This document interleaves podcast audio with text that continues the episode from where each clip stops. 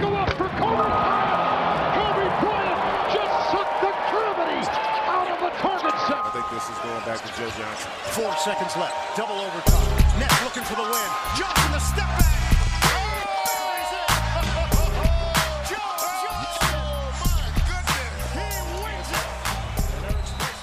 Moin und herzlich willkommen zu einer neuen Episode ins Ges Was? Was laber ich denn? Das ist dieser. Das ist mein YouTube-Style. Das geht echt nicht. Ich kann Du nicht weißt mehr. das doch überhaupt nicht, oder? Gut, Doch. Okay, ich versuch's nochmal. Das heißt genau so. Okay, Ach, dann heißt es so. Moin und herzlich willkommen zu einer neuen Episode von eurem NBA-Podcast ins Gesicht von Staudemeyer. Mein Name ist Dirk Funk, Arne Tegen ist natürlich auch in der Leitung und er sitzt noch in Hamburg, dazu kommen wir aber später. Es sind ein paar Playoff-Spiele vergangen, wir sind natürlich hyped und heiß und werden darüber berichten, was passiert ist und was natürlich auf uns wartet in den nächsten Tagen und auch Wochen. Und ich würde sagen, wir steigen nach einer kurzen Introduktion natürlich ein, aber erstmal wie immer die Frage, wie geht's dir, Arne Tegen? Ach, Dirk Funk, mein Lieber, es ist äh, mir ein inneres Blumenpflücken, deine Stimme mal wieder zu hören. Shoutout an meinen guten Buddy Jan Schmidt, der diesen, diese wunderschöne Formulierung etabliert hat und ich finde das wirklich schön. Schön, dass wir wieder on track sind. Es waren, glaube ich, knapp zwei Wochen Pause. Ist ein bisschen was passiert, aber auch nicht so viel. Es gab so eine relativ seltsame Pause zwischen den Spielen, irgendwie drei Tage Pause. Da hat mein Leben so ein bisschen an Struktur verloren, weil ich ansonsten trotz viel Arbeit und viel Freizeitstress und was alles so dazugehört, habe ich es wirklich mit eiserner Disziplin, mit teutonischer Disziplin quasi geschafft, jeden Morgen, auch wenn ich früh ins Büro musste, eine Stunde früher aufzustehen, um mir mit einem Kaffee noch zumindest das Real Life irgendwie durchgeskippt reinzuziehen, so lange wie die Spiele interessant waren. Die meisten waren ja dann so spätestens, spätestens Mitte, drittes Viertel durch, von daher hat es dann auch ganz gut gepasst. Also ich bin trotz allem Stress voll im Playoff-Fieber, wobei eigentlich nicht so doll, ehrlicherweise. Also ich will natürlich gleich wissen, wie es ja, wie es dir so geht, wie du die Tage verbracht hast. Ich bin ein bisschen gedownt von der doch ja, dramatischen Einseitigkeit dieser Partien zumindest. Nicht unbedingt der Serien, aber dieser Spiele. So, dass jedes Spiel für sich, ey, da waren echt wenig spannende Dinge dabei. Die meisten Teile waren halt echt Blowouts von vorne bis hinten. Also in den Conference Finals, was haben wir jetzt gespielt? Acht Spiele, sieben Spiele insgesamt in beiden Serien. Ja, keine Ahnung, wie viel waren davon spannend? Eins, anderthalb, viel mehr waren es nicht. Der Rest war relativ deutlich. Das downt mich ein bisschen, aber insgesamt, ey, NBA, Conference Finals Zeit, was kann man mehr wollen? Ja, das ist so ein bisschen diese latent traurige Storyline, die da so ein bisschen an der Seite rumschleicht, dass irgendwie so ein bisschen die NBA Playoffs 2018 seit Runde 1 ein bisschen an Fahrt abgenommen haben. Also wir haben eine absolut sensationelle erste Runde gesehen und da wurden wir auch verwöhnt und wieder zu verwöhnt. Und wie funktioniert der Mensch? Dann ist man natürlich auch ein kleines bisschen gedownt, wenn es dann einfach mal über Tage lang nicht so spannend ist. Und das sehen wir, also ich glaube in den Conference Finals, und das ist ja auch ein bisschen verrückt, habe ich mich gerade daran erinnert, wir haben es ja noch nicht mal geschafft, Prognosen für diese Serie zu machen. Also da müssen wir natürlich auch noch mal ein bisschen ehrlich sein und darüber sprechen, wie wir uns die Serie im Vorhinein vorgestellt haben. Ich habe da, glaube ich, ganz kurz zumindest zu der Cavs-Boston-Serie was bei YouTube vorher gemacht. Da lag ich auf jeden Fall mal wieder nicht richtig, weil ich die Boston Celtics ein bisschen, ein bisschen unterschätzt habe. Aber das ist halt das Ding. Also ich glaube, wir haben ein vielleicht gutes, spannendes Spiel in Anführungsstrichen gesehen. So, der Rest war natürlich so lala. Natürlich gibt's nach wie vor mega viele interessante Storylines. Also der Homecourt saß zumindest an Bostoner Stelle mal wieder, aber jetzt natürlich haben wir einen ganz schön heftigen Turnaround bekommen. Bei Golden State sah es natürlich auch nach so einem leichten Hin und Her, sieht es jetzt da aktuell doch wieder nach einer ziemlich geraden Linie in Richtung NBA Finals an aus. Also das ist natürlich die witzige Sache. Also es war auch schön zu verfolgen, weil wir jetzt in den letzten Tagen und auch ein bisschen länger, ein bisschen passiv waren, einfach mal so diese ganzen Headlines einfach auch ganz normal als NBA-Fan so ein bisschen zu konsumieren und wie es da wirklich hin und her ging nach, okay, die Rockets werden jetzt alles untereinander schießen zu, okay, sie haben doch wieder keine Chance, mal schauen, was in Spiel 4 auf uns wartet, da werden wir natürlich gleich drauf kommen. Ja, auf jeden Fall spektakulär. Und natürlich machen wir uns da ehrlich, das muss man uns dann einfach glauben, was wir hier sagen und werden unsere Tipps raushauen. Denn ich finde es ganz witzig, ich habe gerade hier mein Evernote-Programm aufgemacht, mit dem ich mir immer so ein bisschen tatsächlich ja digital im Gegensatz zu dir äh, Notizen mache, wenn wir uns Notizen machen für die Podcast-Folgen. Und ich habe hier noch ein bisschen was stehen, was ich offensichtlich geschrieben habe, bevor die Serien losgegangen sind. Also da werden wir gleich mal ein bisschen durchreiten. Vielleicht mal gucken, was ich mir so an spannenden Storylines aufgeschrieben habe oder an Storylines, die ich als spannend im Vorfeld erachtet habe und ob sie dann am Ende wirklich irgendwie interessant waren. Lass uns mal anfangen mit den Tipps. Ich finde, das kann man ruhig mal machen. Denn wir waren uns tatsächlich einig. Es war einer der ganz seltenen Momente, das kann man auch mal transparent halber dazu sagen, die wir noch außerhalb des Podcasts über NBA reden. Das ist relativ selten. Normalerweise ist das dann immer hier mehr oder weniger ungefiltert und live und keiner hat eine Ahnung, was der andere eigentlich denkt und meint und tickt. Machen wir auch bewusst so, damit es für uns halt auch spannend in der Aufnahme ist, also auch aus purem Eigeninteresse, weil ich will vorher gar nicht wissen, wie deine Meinung oder dein Tipp ist, das will ich dann lieber live hören. Wir haben einmal eine Ausnahme gemacht und ein bisschen hin und her geschrieben. Wir waren uns tatsächlich einig bei beiden Tipps, Warriors in 5 und Cavaliers in 5. Das haben wir beide vor der Serie gesehen. Eins davon ist noch in Play, ob es wahrscheinlich ist, kommen wir gleich drüber. Offensichtlich haben wir dann doch die, die Ostserie ein bisschen vertippt, wobei man weiß es nicht. Also ich finde, es gibt wahnsinnig viele spannende, spannende Theorien. Wir sind nicht völlig off, glaube ich. Tendenziell haben wir vielleicht mit dem Ergebnis bei beiden Serien recht, mit dem Sieger zumindest. Müssen wir mal schauen. Aber es ist auf jeden Fall spannend, sich das nochmal irgendwie zwei Wochen später oder anderthalb Wochen später anzugucken und zu schauen, ob man eigentlich völligen Unsinn erwartet hat. Ja, so ist das. Also das habe ich natürlich teilweise jetzt bei der, bei der Boston Cavs Serie natürlich ein bisschen gemacht. Und das ist ja auch, wenn man zurückblickt, also ich weiß nicht genau, wie es bei dir war, aber ich hab, muss mich da schon einfach von Serie zu Serie dabei ertappen, dass ich die Celtics tatsächlich unterschätzt geschätzt habe. Also sie liefern dann doch natürlich auch mit Brad Stevens dann wieder in jeder Serie so ein, zwei kleine neue Dinge, die man vielleicht vorher nicht so erahnt hat und die man nicht so erwartet hatte.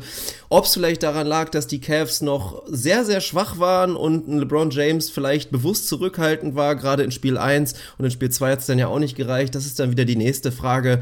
Aber ich würde weiter dabei bleiben, dass jetzt der Spielverlauf der bisherigen Spiele und obwohl es bei den Cavaliers nur 2-2 steht, dass ich nach wie vor überzeugt davon bin, dass die Serien klar sind. Also auf Seiten der Warriors natürlich ein bisschen deutlicher. Da kann ich mir wirklich gut vorstellen, dass wir nur fünf Spiele sehen werden. Ob es bei den Cavs jetzt tatsächlich ein Game 7 geben sollte und wir dann da natürlich ein brisantes Spiel in Boston sehen werden, das ist die nächste Frage. Ich persönlich glaube nicht dran und bin sehr gespannt, ob du mir ein bisschen mehr Brisanz da reinreden willst in die Serie. Ah, weiß ich nicht genau, Brisanz, aber dann lass uns doch mal erstmal offiziell festlegen, dass wir im Osten anfangen mit den Cavs gegen die Celtics. Wir haben es bei den fünf gesehen, wir haben es beide relativ deutlich gesehen, logischerweise. Also ich habe mir auch bei den fünf mir das schon im Vorfeld als deutliche Serie vorgestellt. Ich glaube, es ist ein bisschen was von beidem im Sinne von, man hat die Celtics sicherlich ein bisschen unterschätzt, wobei sie mir auch tatsächlich gegen die Bucks jetzt auch eher durchwachsen gut gefallen haben.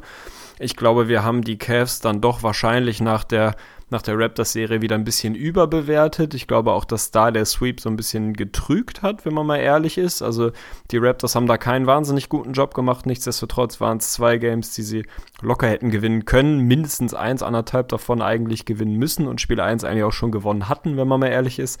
Also auch da trügt, glaube ich, dieses satte 4-0. Erst recht, weil Spiel 4 dann so ein, ja, im Prinzip komplettes komplette Arbeitsverweigerung, weil die Serie halt durch war von Seiten der Rap. Das war, dass man die Cavs wieder ein bisschen überbewertet hat. Die Serie gegen die Pacers eigentlich schon wieder komplett vergessen hatte, wo sie eigentlich fast schon raus waren. Dann die ersten beiden Spiele gegen die Celtics habe ich mich auf einmal sehr erinnert gefühlt an die Pacers-Serie, wo ich dann selber so dachte, na, ja, sind die Cavs vielleicht einfach doch schlicht und einfach nicht so gut und waren einfach die Raptors so schlecht. Das war ja auch dann so ein bisschen das, was in den Ami-Podcasts groß diskutiert wurde. Waren die Raptors einfach so kacke, dass die Cavs einfach wirklich nicht besser sind? War mir dann wiederum im anderen Extrem zu extrem und zu vorschnell.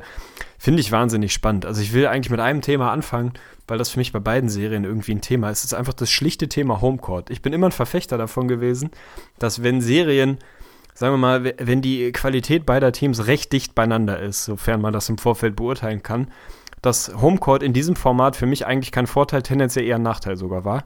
Also be beziehungsweise für mich in jedem Fall kein Vorteil, weil ich diesen, diesen Druck zu sagen, ja, okay, du hast Homecourt potenziell in Game 7, wunderschön, aber du gehst in die ersten beiden Spiele und musst die gewinnen. Das sind absolute Must-Wins, weil jedes Auswärtsteam in so einer Serie mit einem Split in den ersten beiden Spielen halt völlig zufrieden ist. Von daher fand ich es bei, bei, bei der Rockets Warriors Serie ganz, ganz klar, war ich mir absolut sicher, Homecourt ist da ein Nachteil, weil es eher zu viel Druck macht. Bei den Celtics, ich habe hier tatsächlich einer der ersten, einer der ersten Stichpunkte, die ich mir vor der Serie nochmal gemacht habe. Boston muss beide Heimspiele gewinnen. Unmöglich. Also das war mein erster sehr guter Take. Es ist quasi unmöglich, weil ich mir absolut sicher war, dass die Cavs da mindestens mit einem Split wegfahren und dann ist so eine Serie halt total geschwungen. Dann ist das Thema Homecourt schon wieder weg. Also ich weiß nicht, ob in diesem die ersten beiden Spiele zu Hause Format, ob das wirklich ein Riesenvorteil ist. Es sei denn, du bist halt das klar bessere Team, so dann schießt du die halt zweimal weg. Dann ist die Serie quasi durch, weil so ein 2-0 halt nicht ganz so extrem wie ein 3-0 ist, aber doch in der Regel reicht wenn die Teams eng beieinander sind, ey, ich finde rein psychologisch die, die Aufgabe zu sagen, wir fahren jetzt auswärts hin, das wird heftig, die haben Homecourt, wir müssen eins von beiden holen, dann sind wir safe, dann sind wir gut, dann haben wir den Homecourt gestohlen und fahren nach Hause und schauen dann mal weiter. Finde ich tendenziell einfacher. Ja, also natürlich ist das jetzt nicht eine per se Sache, aber ich glaube, das wolltest du eigentlich auch damit sagen, dass es wirklich jetzt spezifisch um diese Situation ging. Eigentlich nicht als Favorit direkt in die Homecourt-Situation reinzugehen. Also das habe ich mir auch wirklich ähnlich vorgestellt. Wir haben es ja natürlich bei den Rockets so, so ein bisschen so gesehen, aber bei den Cavs hat mich das wirklich schon überrascht. Also es läuft für mich extrem vieles auf die Personalie LeBron James und auf seinen Ansatz wirklich, was diese Serie betrifft, zurück. Also da müssen wir ganz ausführlich drüber sprechen. Das ist für mich eigentlich der der wichtigste Take, was diese Serie angeht, was man daraus machen muss, dass wir ihn wirklich in Spiel 1 und nach der Pause und alle haben ja eigentlich gesagt, wow, Alter, wie, wie schlimm wird das denn jetzt für die Celtics? LeBron James ist nicht nur auf einem sensationellen Niveau, aber er war ein bisschen körperlich angeschlagen, schon in der Pacers-Serie in Spiel 7 haben wir es gesehen und jetzt kriegt er auch noch vier Tage Pause. Was soll denn jetzt passieren? Also der wird die Celtics von Anfang an in Spiel 1 niedermähen. Nein, wir haben halt was komplett anderes gesehen und das war wirklich dieses, was ich immer total total überheblich und scheiße anhört, aber was LeBron wirklich schon oft genug gemacht hat und einfach auch bewiesen hat, dass er wirklich oft diesen Ansatz fährt. Spiel 1, es ist für mich jetzt kein Do or Die, es ist kein All-In, was auch immer. Es ist wirklich ein, ich schaue mir das Spiel an. Ich glaube, er hat selber von einem Feel-Out-Game gesprochen und das wirkt dann immer total eigenartig und passiv und man kann es nicht nachvollziehen, aber scheinbar und wir müssen drüber sprechen, was das für Einzelheiten und für sportliche Details sind, X's und O's und so weiter. Aber hat er da seinen Weg gefunden? Gefunden und in Spiel 1 vielleicht bewusst die, die Siegeschancen in diesem Spiel so ein kleines bisschen gepantet, um hinten raus einfach da ein bisschen mehr draus machen zu können. Also das haben wir in den späteren Spielen gesehen. Aber diesen Faktor habe ich absolut unterschätzt und dann direkt die nächste große Überraschung und die kleine große Storyline der Serie ist für mich die Personalie Tristan Thompson, der das sensationell macht. Also Al Horford mal wieder große Probleme bereitet und das habe ich ebenfalls nicht kommen sehen. Also dass die Cavs wirklich so große Probleme von Anfang an mit ihrem kleinen Lineup haben. Also da hat erst Al Horford natürlich wieder einen super Job gemacht und dann natürlich aber auch wieder die vielen switchenden Spieler drumherum, dass die Cavs halt diesen, ich habe ja vorher gesagt, gesagt, wie sollen die Celtics dieses Feuerwerk an Offensive stoppen? Und das war für mich eigentlich die größte Überraschung, dass wir das in den ersten Spielen vor allen Dingen gar nicht gesehen haben. Also da haben wir eher wieder von Cavs in der Pacers-Serie gesprochen, die Probleme hatten, die 100 Punkte zu knacken. Und ich denke, das hätten wir beide nicht so erwartet, oder? Nö, das nicht. Und diese LeBron in Spiel 1 Thematik sehe ich ein bisschen anders. Also ja, es gibt sie irgendwie. Das hat er immer wieder gezeigt in den Jahren, dass er in Spielen, Spielen 1 oder in Spiel 1, wie auch immer da der Plural ist, häufig ein bisschen passiv, ein bisschen vorsichtig, ein bisschen abwartend, ein bisschen analysierend an, an bestimmte Serien geht, sich den Gegner so ein bisschen tatsächlich zurechtlegt, guckt, wie sind die Abläufe, wie werde ich verteidigt, wie switchen sie Pick and Rolls oder eben nicht oder eben doch und so weiter und so fort. Also sich das wirklich so ein bisschen aus einer Vogelperspektive quasi anguckt und selber nur so mit 80, 90 Prozent irgendwie auf dem Court ist und sich den Rest anguckt geht für mich ein bisschen nicht am Thema vorbei, aber ist ein bisschen in Anführungsstrichen widerlegt, weil sie Spiel 2 halt auch verloren haben. Also wenn sie dann hingegangen wären und Spiel 2 gewonnen hätten, würde ich dem noch mehr quasi zustimmen können. Ja, LeBron war in Spiel 2 individuell viel, viel besser als in Spiel 1, kam irgendwie im ersten Viertel raus. Und was hat er da gescored? 19, 20, 21, keine Ahnung. Auf jeden Fall komplett on fire. Hat dann aber für mich wieder eher gezeigt, trotz dieser Leistung hat es in Spiel 2 nicht gereicht, weil die Celtics einen guten Gameplan hatten und eigentlich immer noch haben weil sie Homecourt haben und weil die Cavs mal wieder keinen Support für LeBron hatten. Das war in Spiel 1 ein Thema, es war in Spiel 2 ein Thema. Er war besser in Spiel 2 und er war sicher nicht voll auf dem Gas in Spiel 1. Andersrum frage ich mich dann immer, welchen Sinn hat's? Also tatsächlich, welch, welche Sinnhaftigkeit sehe ich dahinter, zu sagen, ich pante und irgendwie schenke Spiel 1 weg, weil mir das, das müsste ja dahinter stehen, einen riesen Vorteil für die anderen Spiele in dieser Serie gibt. Das macht für mich relativ wenig Sinn. Geh halt in Spiel 1, gib nahezu dein bestes Gewinnspiel 1, dann kannst du dir dieses Ganze analysieren, kannst du dir im Zweifel sparen, kannst du noch irgendwie danach ein bisschen dich in Video Room setzen und gucken, was eigentlich passiert ist. Da hast du mindestens den gleichen Effekt, wenn nicht einen besseren. Also er macht das immer mal, ja. Ob es jetzt wirklich die Erklärung für, für den Start dieser Serie ist, da würde ich dann nicht ganz mitgehen. Nö, da gibt's ja auch andere gute Gründe. Natürlich selbstverständlich, dass die Cavs-Rollenspieler einfach wieder versagt haben. Aber das ist für mich auch der große Punkt, in den wir auch nach wie vor so sehen. Also für mich ist diese Serie weiterhin ein Prozess und ich find's extrem spannend, LeBron James dabei zuzusehen. Und das wäre, glaube ich, echt mein größter Wunsch. Einfach mal mit, also mich mit ihm drüber zu unterhalten, wie einfach sein Ansatz von Spiel zu viel wechselt. Weil ich finde, man sieht das. In Spiel 2 ist er gerade ein wichtiger Punkt. Hat er vielleicht auch ein kleines bisschen gepanikt, weil wir haben halt wirklich wieder diesen LeBron, ich mache jetzt alles hier Tabellenführungsmarschier-Modus gesehen mit seinen 20 Punkten im Viertel und es sah so aus, als ob er die Celtics wieder mal Alleingang niedermäht. Aber es klappt halt einfach nicht. Es klappt schon alleine nicht, weil auch ein LeBron James mit 130 Kilo natürlich nicht 45 Minuten so auf dem Gas bleiben kann. Und jetzt gerade in Spiel 4 fand ich es unfassbar beeindruckend. Also für mich hat das dran erinnert an einen Falken, der da so irgendwo oben sitzt, sich alles anguckt und einfach so, sich, sich wirklich den Flow des Games anschaut und zuschlägt, wenn er muss. Also ich fand es wieder erstaunlich, wie viel Verantwortung er abgegeben hat. Also inzwischen ist scheinbar so ein bisschen der Schlüssel zu sagen, okay, George Hill, ich gebe dir das Vertrauen, ich gebe dir die Offensive auch in die Hand und dann siehst du einfach einen LeBron, der alles dirigiert und seine Strippen zieht und jede Situation erkennt, wenn es wieder losgeht. Also ich habe auch was Lustiges gesehen inzwischen. Bei Reddit habe ich gerade noch mal kurz vorbeigeschaut, da habe ich gesehen, Playbook der Chaos war ein sehr beliebter Kommentar. LeBron Post-Up 1 Zwei, LeBron Pick and Roll mit dem eigenen Point Guard, damit dann der Terry Rozier Switch kommt. Spiel drei, Spielzug 3, LeBron postet ein bisschen näher am Korb und spielt Spielzug 4 einfach Kyle Korver sprintet am Perimeter rum und kriegt den Ball. Also so simpel ist es tatsächlich, aber ja, es funktioniert und es ist mal wieder die Erinnerung, wie erschreckend gut die Cavs sein können, wenn sie mit defensiver Intensität spielen. Das ist das nächste Thema, was wir gerade in Spiel 4 auf jeden Fall anschneiden müssen und wenn dann abgesehen von einem unfassbaren LeBron einfach nur ein, zwei Rollenspieler funktionieren offensiv, dann sind sie eine ziemliche Maschine, dann sind sie ein Brett, ob es hinten raus reicht, reichen wird gegen die Warriors, das denke ich nicht. Aber wenn sie das liefern, nur wirklich diese zwei, drei Basissachen, dann sind sie besser als die Boston Celtics und das habe ich von Anfang an so gesehen. Also allein, dass es ein Thread gibt, der Playbook der Cleveland Cavaliers heißt, ist auf jeden Fall mal, mal, völlig am Thema. Wobei da gibt es schlicht und einfach kein Playbook. Also das ist wirklich, hat den Namen nicht verdient. Das hat so wenig System in Anführungsstrichen in, in dem Sinne, zumindest was tatsächliche Playcalls angeht, dass es tatsächlich die Zeit nicht wert ist, da irgendwie über ein System zu reden. Ich glaube, ich sehe die Cavs nach wie vor etwas schlechter als du und ich habe auch in Spiel 3 und 4 ja, deutlich bessere Cavs gesehen, müssen wir nicht drüber sprechen, dass sie Spiel 3 gewinnen. Also zeigt mir einen Menschen, der daran gezweifelt hat. Das, also glaube ich nicht, dass es einen Menschen mit ein bisschen Verstand von diesem Sport gibt, der ernsthaft auch nur drüber nachgedacht hat, dass Boston dieses Spiel gewinnen kann. Absolut unmöglich. Spiel 4 müssen wir gleich noch mal ein bisschen drüber sprechen. Also Boston hat die, ganze, die ganzen Playoffs schon Riesenprobleme auswärts. Also auch das darf man nicht einfach nur den Cavs zuschreiben, die jetzt auf einmal wieder voll am Rollen sind, sondern Boston ist die ganzen Playoffs auswärts schon kein gutes Team, ist zu Hause ein sehr, sehr gutes Team. Spiel 5 wird dementsprechend super spannend für mich. Die sind nominell das schlechtere Team. Also ich fand es auch mal wieder zu viel zu sagen nach den ersten beiden Spielen, ja, Boston ist einfach das bessere Team. Wir haben sie voll unterschätzt, sie sind einfach besser. Ich dachte, nein, das wird auch dem, dem Cavs-Roster, so problematisch es ist und so viel die Rollenspieler am struggeln sind, nicht gerecht. Da steht neben LeBron immer noch ein All-Star mit Kevin Love. Da steht Kyle Korver immer noch auf dem Feld, der zwar 54 ist, aber halt ein elitär guter Schütze ist, der da perfekt reinpasst. Da stehen mit Tristan Thompson und J.R. Smith jetzt auch nicht irgendwie absolute Pfeifen in der Gegend rum.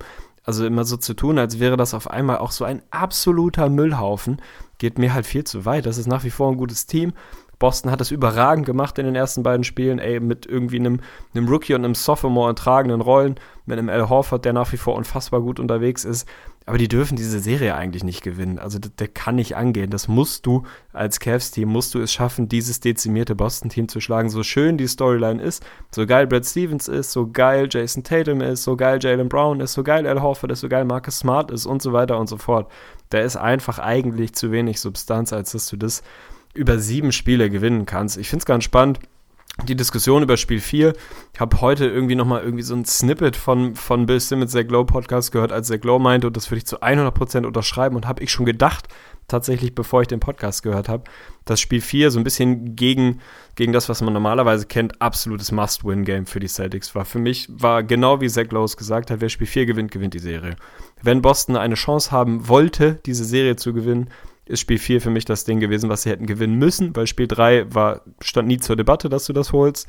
Spiel 4 wäre es gewesen. So. Also die Vorstellung, was jetzt natürlich Boston-Sympathisanten sagen, was ich auch verstehen kann, ey, wir haben noch zwei Heimspiele, wir sind 9 und 0, glaube ich, in den Playoffs dieses Jahr. Wir haben die ersten beiden relativ souverän gewonnen. Warum nicht in Spiel 5 und potenziell Spiel 7 nochmal? Nein, weil du nicht, weil LeBron nicht vier Auswärtsspiele in einer Serie verliert. So, er wird in Boston gewinnen ob es Spiel 5 ist, ich gehe sehr davon aus, selbst wenn nicht, was mich extrem überraschen würde, dann ist es halt potenziell Game 7. Aber für mich tatsächlich gibt es eigentlich kein Szenario, in dem Boston das gewinnen kann. Natürlich werden sie wieder besser sein. Du hast die Home Crowd, deine Jungs werden wieder besser performen. Aber also die Vorstellung, dass LeBron mit einem soliden Roster um sich rum gegen völlig dezimierte Celtics vier Spiele in Boston verliert, finde ich vollkommen unmöglich. Also ich kann es mir einfach nicht vorstellen. Ja, was mir wenig Hoffnung macht aus Celtics Sicht, ist halt wieder Spiel 4, wenn ich mir die Offensive angucke. Also es war einerseits ja schon ein bisschen beeindruckend, also das Spiel war ja total dominant. Also meiner Meinung nach zumindest. Es hat sich angefühlt wie ein Spiel, was eigentlich ständig eine 20-Punkte-Differenz hatte. Die Celtics sind immer wieder rangekommen und waren eigentlich so in Position, dass nur mal wieder ein kurzer kleiner Run die Cavs-Führung wieder niedermacht, so oft wie wir es jetzt schon in der Regular Season auch in den Playoffs gesehen haben. Sie haben es letztendlich aber nicht geschafft und was mich dabei schon so ein bisschen gestört hat, war dann teilweise die Offense. Also es waren einfach viel zu viele Possessions, gerade in der ersten Halbzeit. Weiß ich nicht, ob das wirklich tatsächlich bewusst eine Ansage war, aber viel zu viele Marcus Morris Isolations, also sei es aus Post-Up-Situationen oder wirklich Face-Up-Situationen, wollte er dann da irgendwie ganz dringend so die Matchups zum Beispiel mit einem Kevin Love ausnutzen, was nicht funktioniert hat, wenn man eins gelernt hat. Also wenn eins Kevin Love kann, dann ist es zumindest ein Post-Up vernünftig verteidigen. Das fand ich einfach nicht so, nicht so gut. Also ein Jalen Brown gefällt mir nach wie vor so, aber ich finde, man erkennt langsam, dass das nicht die Lösung sein kann. Und dann muss natürlich die große Story bei vielen Enttäuschungen und manche gehen schon wieder zu Al Horford rüber, was ich natürlich nicht unterstützen würde. Der spielt nach wie vor sehr gut, hat es nur einfach schwer gegen den Tristan Thompson, der sneaky ein sehr, sehr gutes Matchup gegen Al Horford ist. Also das ist so ein bisschen vergessen gegangen bei dem ganzen Hate und bei diesem ganzen Drama um Tristan Thompson. Diese Riesenqualität, die er halt wirklich mitbringt, ist dieses Switchbare, dieses am Perimeter, die Füße bewegen zu können. Zumindest, dass es gegen einen Typ Al Horford reicht und dann ist Tristan Thompson einfach mal eine deutliche Ecke stärker und hat da einfach auch noch mal ein bisschen mehr Hustle in seinem Blut, dass er da viel wegnehmen kann von diesem genialen Basketballer, der Al Horford ist, was er ja auch komplett in den letzten Wochen gezeigt hat. Aber die größte Story muss, glaube ich, ein Terry Rogier sein. Also ich habe es in meinem YouTube-Video angesprochen, dass ich fest damit rechne, dass der Mann nicht so weitermachen wird und eine deutlich ineffizientere Rolle spielen wird in der, in der kommenden Serie. Das liegt einmal daran, dass George Hill für mich einfach ein sehr, sehr gutes Matchup gegen ist und dass es jetzt zum ersten Mal er da wirklich so richtig ausgenutzt wird. Und das muss ein scheiß Gefühl sein, das muss vor allen Dingen auch anstrengend sein, aber das bringt dich aus deinem kompletten Game raus. Dass inzwischen die Cavs einfach diese extreme Marschroute fahren. LeBron James, wie gesagt, der Falke schlägt zu, provoziert die Mismatches, die Switches gegen Terry Rozier und dann ist gute Nacht. Ja, also ich meine, ganz ehrlich, hat ein Mensch dran gezweifelt, dass Terry Rozier massiv am Überperformen war bisher in den Playoffs? Ich ja, ich weiß nicht. nicht. Also, also, ich glaube schon, Alter. dass manche dran geglaubt haben, also dass der Drop-Off zumindest nicht so sehr da ist, weil es war ja nicht, keine Ahnung, es war kein Jeff Green, ich habe mal mein gutes Spiel oder zwei Spiele. Also da war schon viel Substanz bei und ich glaube, die meisten hätten definitiv unterschrieben, dieser Terry Rozier ist real und der ist da und das ist wirklich ein Starting-Kaliber Point Guard und dann finde ich, ist es doch schon eine kleine Enttäuschung, die erwartbar äh, war. Also das, da sind wir uns absolut einig, aber ich glaube nicht, dass die Mehrheit wirklich damit gerechnet hat, dass es so schwach ist, wie es jetzt an den nackten Zahlen zu lesen ist und vor allen Dingen aber im Eye-Test. Ja, ich habe das nicht so verfolgt, aber ganz ehrlich, also wer nicht damit gerechnet hat, dass das nur bergab gehen kann in der individuellen Performance von Terry Rozier, der, sorry, also ich meine, äh, nein, der, also ich habe ja teilweise sowas gelesen wie, boah, ist vielleicht der Drop-off von Kyrie zu ihm gar nicht so krass, dass man vielleicht Kyrie traden sollte für was, was dich noch besser macht. Da fasst du dir den Kopf. Also ich meine, was stimmt denn nicht mit so Leuten? Ich verstehe ja dieses, dieses absolute Überbewerten von Recency Bias, das, was gerade irgendwie abgeht. Und es ist ja auch eine mega Storyline. Aber wer jetzt ernsthaft gedacht hat, dass das ein irgendwie klar überdurchschnittlicher Starter dieser Liga ist? Nein. Also einfach schlicht und einfach nein. Und dass das natürlich defensiv ein Problem ist, wenn du eigentlich geile Lineups hinstellen kannst, wo du wirklich fast 1 bis 5 switchen kannst. Das ist ja das, was Boston vor allem in Spiel 1 und 2 so überragend gut gemacht hat. Diese, diese perfekt getimte Help-Defense, gerade gegen Mismatches. Also Rosier hat dann irgendwie den Post-Up von LeBron kassiert, was völlig normal ist, weil du natürlich das Mismatch suchst. Also LeBron holt sich halt einen Pick ran von dem Verteidiger von Terry Rosier, provoziert das Mismatch und versucht ihn aufzuposten. Oder was heißt versucht? Postet ihn auf, wie auch immer. Und dann diese perfekt geölte Maschine, dass quasi die Hilfe schon in dem Moment kommt, wo der Entry Pass Richtung LeBron geht aber nur so doll, dass nicht der Mann im Rücken komplett frei wird und wenn, dann rotiert der komplette Rest der Defensive halt genau mit, sodass du es eben nicht, nicht schaffst, in Anführungsstrichen, also nicht den Fehler machst, den du normalerweise bei so einer übertriebenen Help-Defense hast, dass halt irgendwo ein Schütze blank steht, sondern immer noch rechtzeitig wieder zurückrotieren kannst und den Closeout laufen kannst, haben sie sensationell gemacht. Aber das kannst du halt nicht, also es ist kein Rocket Science, so das blicken die Cavs auch und finden halt ihre Lösung. Und dass Rosier da die ärmste Sau auf dem Platz ist, weil er körperlich halt absolut nichts zu bestellen hat gegen die größeren Jungs, darf einen eigentlich nicht überraschen. Also ich bin sehr, sehr gespannt, wie die Lineups grundsätzlich aussehen in Spiel 5. Das ist natürlich auch so ein bisschen eines der X's and O's Themen, die man da angehen muss, weil du Tristan Thompson schon reingeworfen hast, der dann auf einmal gestartet hat. Das ist natürlich ein Problem für die Celtics, weil du im Prinzip nur zwei Möglichkeiten hast. Also wenn man mal davon ausgeht, Al Horford ist der beste Kevin Love Verteidiger, den sie haben und das ist, würde ich sagen, mit Abstand so. Sie haben viele Jungs, die du auf LeBron stellen kannst, machen es auch immer mal wieder. Aber der, der das mit Abstand am besten macht, die besten physischen Voraussetzungen hast, hat, ist halt Marcus Morris so, weil er auch kräftiger ist als der Rest. Und, und das ist für mich so der, ja, der wichtigste Side-Effekt davon quasi und auch eine der Sachen, die hier auf meiner Liste von vor der Serie noch stehen wie, also leistest du es dir als Celtics quasi, dass du irgendwie Jalen Brown und Tatum und Co. viel gegen LeBron verteidigen lässt, also die größeren Wings, die das theoretisch ganz gut können, die aber die Körner in der Offense brauchen, weil die Celtics Offense einfach unfassbar dezimiert ist. Du musst irgendwie scoren und da brauchst du vor allem einen Jalen Brown, aber auch einen Tatum. Von daher habe ich vor der Serie schon damit gerechnet, dass sie relativ wenig gegen LeBron verteidigen müssen, dass Boston versucht, es zu vermeiden und dann eher an Marcus Morris da seine Körner irgendwie lassen lässt, weil du dann halt die anderen Optionen in der Offense mit ein bisschen mehr Kraft hast. Das ist halt die große Frage, was machst du jetzt? Tristan Thompson wird weiter starten. Wenn du Morris auf LeBron haben willst, primär und Horford auf Love, dann hast du halt nur zwei Optionen. Entweder du, du startest Aaron Baines und lässt ihn Tristan Thompson verteidigen, was er wahrscheinlich einigermaßen hinkriegt, aber offensiv natürlich ein anderes Kaliber ist. Und du müsstest dafür halt irgendwie Brown oder Tatum rausnehmen, also im Zweifel Tatum, keine Ahnung. Oder du lässt halt einen von den beiden gegen Tristan Thompson verteidigen, was jetzt auch nicht das geilste Matchup ist. Ich finde es super schwierig. Also wenn ich Boston wäre, würde ich wahrscheinlich weiter versuchen, so zu bleiben und eher darauf verzichten, Aaron Baines reinzuholen, weil diese Lineups jetzt auch nicht mega gut funktioniert haben und offensiv dann, dann echt schon schwierig sind, so wenn du Baines mit reinnimmst. Also ich weiß nicht, wenn du Brad Stevens wärst, man geht davon aus, die Cavs werden weiter so starten wie bisher. Gehst du groß, bringst du Baines oder sagst du, wir leben damit, dass Thompson uns ein bisschen brettert und müssen versuchen, das irgendwie vorne zu outscoren? Also ich glaube, dass das eine Lösung sein könnte, um das Problem erstmal geringer zu machen, Aaron Baines starten zu lassen, ihn dagegen zu hauen. Also das, das macht schon einfach Sinn. Du kannst nicht einen Hal Horford gegen, gegen Thompson stellen und dann noch einen Morris gegen LeBron, dann ist einfach wirklich ein Spielplatz für Tristan Thompson. Das geht nicht. Da musst du was verändern, bloß dann hat das einfach einen Rattenschwanz. Was machst du gegen LeBron? Ich finde, dass Jalen Brown ein genialer Verteidiger ist und dass er auch ein guter Verteidiger ist gegen LeBron James. Perspektivisch könnte das echt nochmal ein schönes Duell werden in den nächsten Jahren. Zumindest die rausfadenden Prime-Jahre von LeBron James, ihn da weiter gegen ihn sehen zu sollen. Und das ist auch seine Rolle. Wäre seine Rolle, wenn es eben Kyrie Irving oder Gordon Hayward aktuell geben würde. Aber Jalen Brown kann nicht der LeBron James-Verteidiger und dann noch der Go-To-Guy in der Offense sein. Das ist er aktuell und das macht er erstaunlich gut. Also offensiv, was der Mann schon wieder für eine Serie spielt gegen die Cavs, bin ich schwer beeindruckt, aber das kann nicht die Lösung sein. Und dann bin ich so weit, auch wenn es vielleicht ein bisschen undankbar ist, weil das löst dann auch wieder so eine kleine Storyline aus. Aber ich würde tatsächlich, wenn ich Brad Stevens wäre, ein bisschen gamblen und sagen, ich nehme Terry Rozier aus dem Starting Lineup, nehme Smart rein und verhindere wirklich diese Pick-and-Roll-Situation, dieses extreme Mismatch Terry Rozier gegen LeBron James. Weil dann sehen wir einen Smart, der selbstverständlich auch unterlegen ist, aber ich glaube, wir müssen jetzt nicht wieder drüber reden, was Marcus Smart mit seinem Einsatz, mit seinem Hustle, mit seiner Stärke, der Typ ist einfach auch ein Bulle mit seiner zumindest geringen Körperlänge, was der da machen kann. Also LeBron James wird definitiv auch an ihm vorbeikommen, aber er wird es ihm schwerer machen und es wird unangenehmer werden. Und das wäre für mich so dieser leichte Gamble, den ich da eingehe, weil Rosier, muss man einfach sagen, also er gibt ja gerade nicht so die Offensive. Und dann sind wir natürlich bei diesem riesen Drop-Off, finde ich interessant.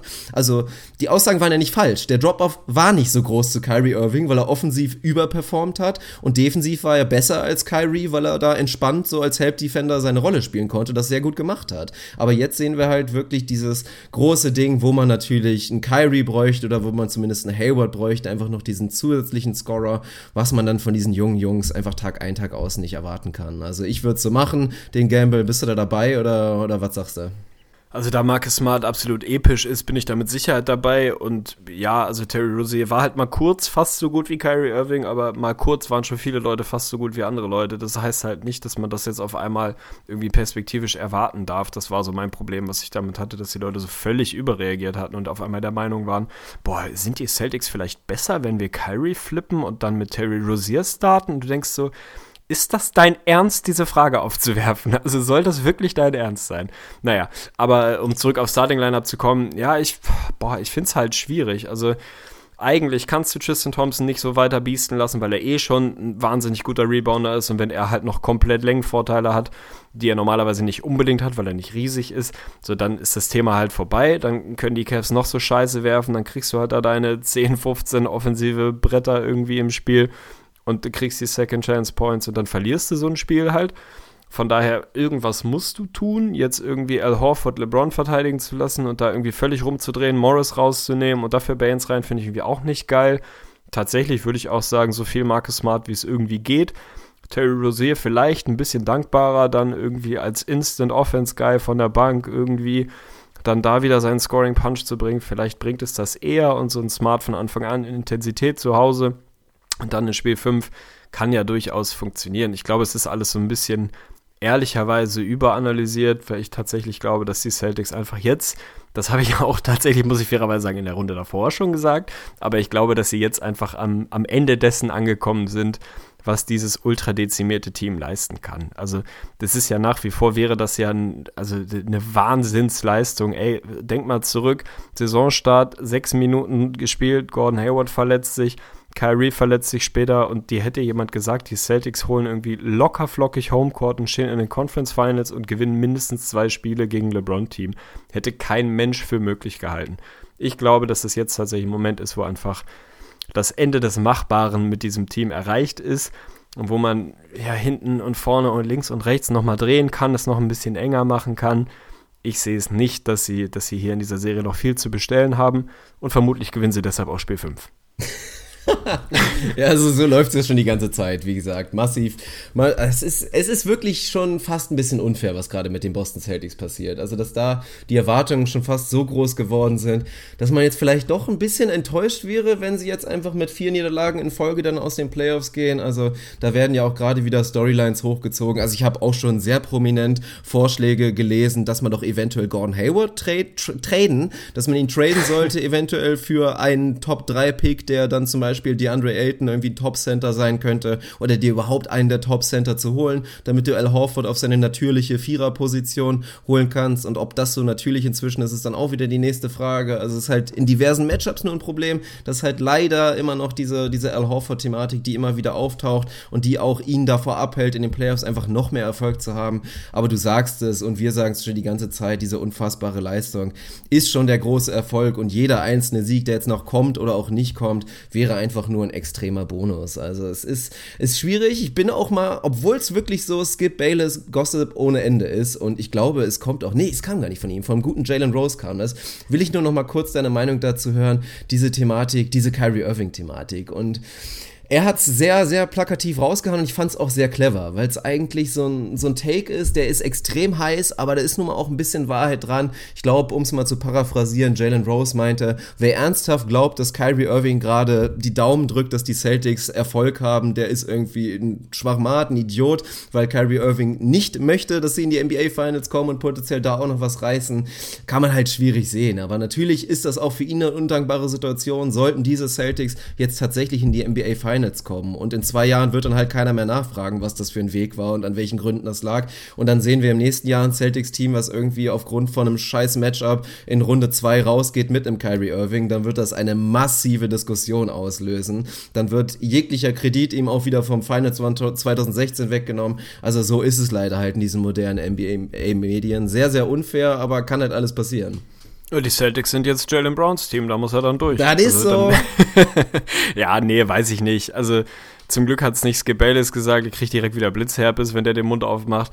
Jalen Rose, ja, ist irgendwie ein witziger Take und wer weiß, im Zweifel, der ist jetzt, äh, steht jetzt nicht im Verdacht, die besten Insider-Infos zu haben. Also das wird dann einfach ja, so ein Schreibtisch-Take wie von also uns sein. Aber ein, zwei feine Dinger sind immer dabei bei ihm. Ja, aber ich meine, der sagt auch viel, wenn der Tag lang ist und das ist auch in Ordnung. Jetzt Kyrie per Ferndiagnose zu unterstellen, dass er sich eigentlich wünscht, dass Boston so ein bisschen abgeschossen wird, damit er dann so ein bisschen den Take daraus ziehen kann.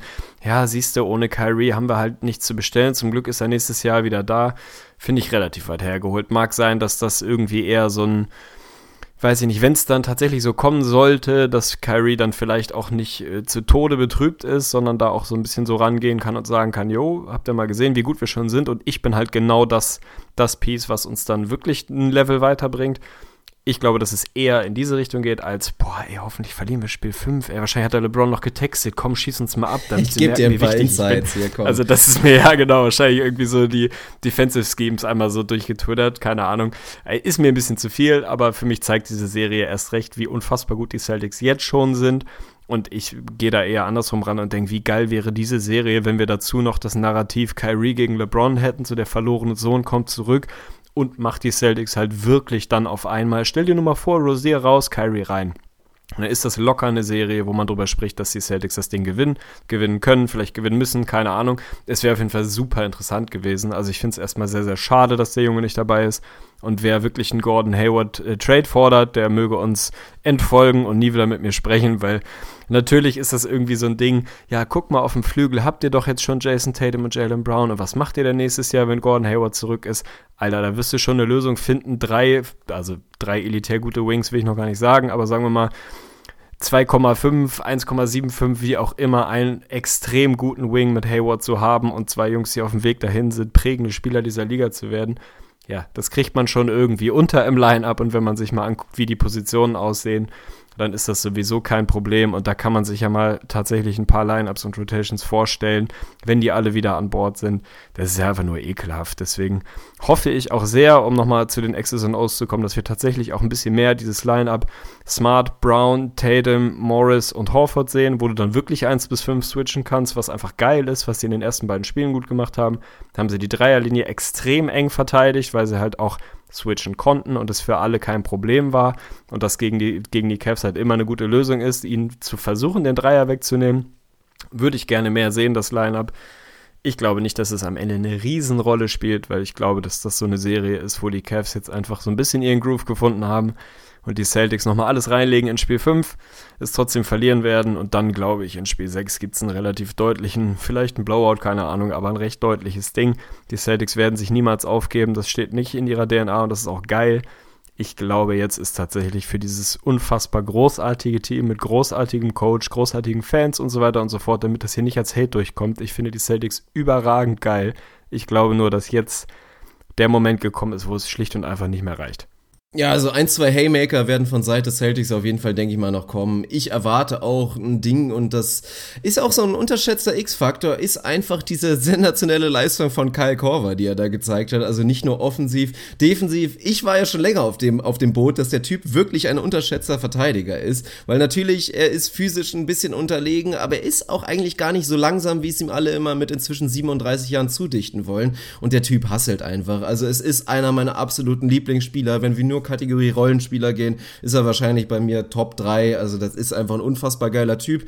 Dementsprechend muss es aber natürlich ein großer Schlüssel sein für die Celtics in Spiel 5. Nicht nur vielleicht die Offensive so ein bisschen zu limitieren, sondern nochmal einen Schritt weiter zu gehen und die Offensive überhaupt zu vermeiden, indem du ihn jede Possession attackierst. Also ich erwarte wirklich Bullyball gegen Kyle Korver und dass wir ihn da viel in der Isolation oder in den Post-Ups sehen müssen. Dann hofft man natürlich, wenn man Brad Stevens ist, dass es früh Foul Trouble gibt oder der Mann einfach einfach dann wenige Minuten bekommt, weil Kai Korver, und das war ja auch so ein witziger Moment in der Press Conference danach mit Tai Lu, als er dann auf den Boxscore, also sie haben über Kai Korver geredet, er guckt dann nochmal auf den Boxscore und sieht dann so, ach du Scheiße, wir haben dem ja ganz schön viele Minuten gegeben, so, und was, er ist 37 schon? Das kann ja irgendwie auch nicht funktionieren, aber er hat selber gesagt, wir brauchen Kyle und das ist definitiv so. Also bin ich da mal gespannt und jetzt setze ich nochmal kurz den Aluhelm auf, weil ich will dir nochmal ein kurzes Trade-Szenario vorstellen, was die Oha. NBA tatsächlich bereichern würde. Also während du auch nochmal deinen Take äh, gemacht hat. Das habe ich mir einfach nochmal vorgestellt. Bei diesem ganzen blöden Gedanken eigentlich, oh, dieses Celtics-Team so wahnsinnig gut, was wollen die überhaupt noch mit Hayward und was wollen die mit Kyrie? Es gibt da Probleme und über die werden wir auch in der Offseason natürlich ausführlich berichten, spätestens bei unseren Preview-Episoden, wenn die Boston Celtics dann dran sind.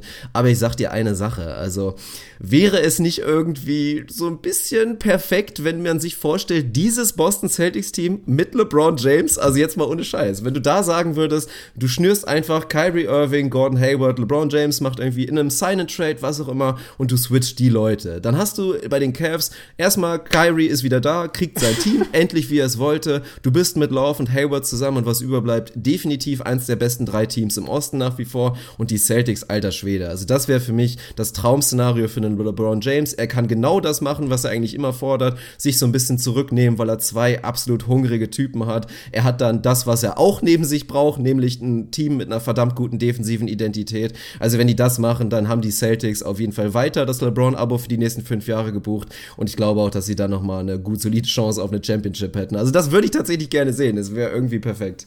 Es hört sich für mich an, als hätte Bill Simmons irgendwie einen Eimer Dom Perignon gesoffen und an der Trade Machine rumgespielt und gesagt, so, ich mache mir jetzt einen richtig schönen Abend und tippe da so lange Sachen ein, bis LeBron am Ende bei den Celtics unterwegs ist. Ja, also wäre das ein elitär unschlagbares nur sportlich, Team. Nur sportlich. Selbstverständlich wäre das ein unschlagbares Team. Wäre der Osten noch langweiliger, als er eh schon ist? Jo, selbstverständlich wird es passieren. Natürlich nicht.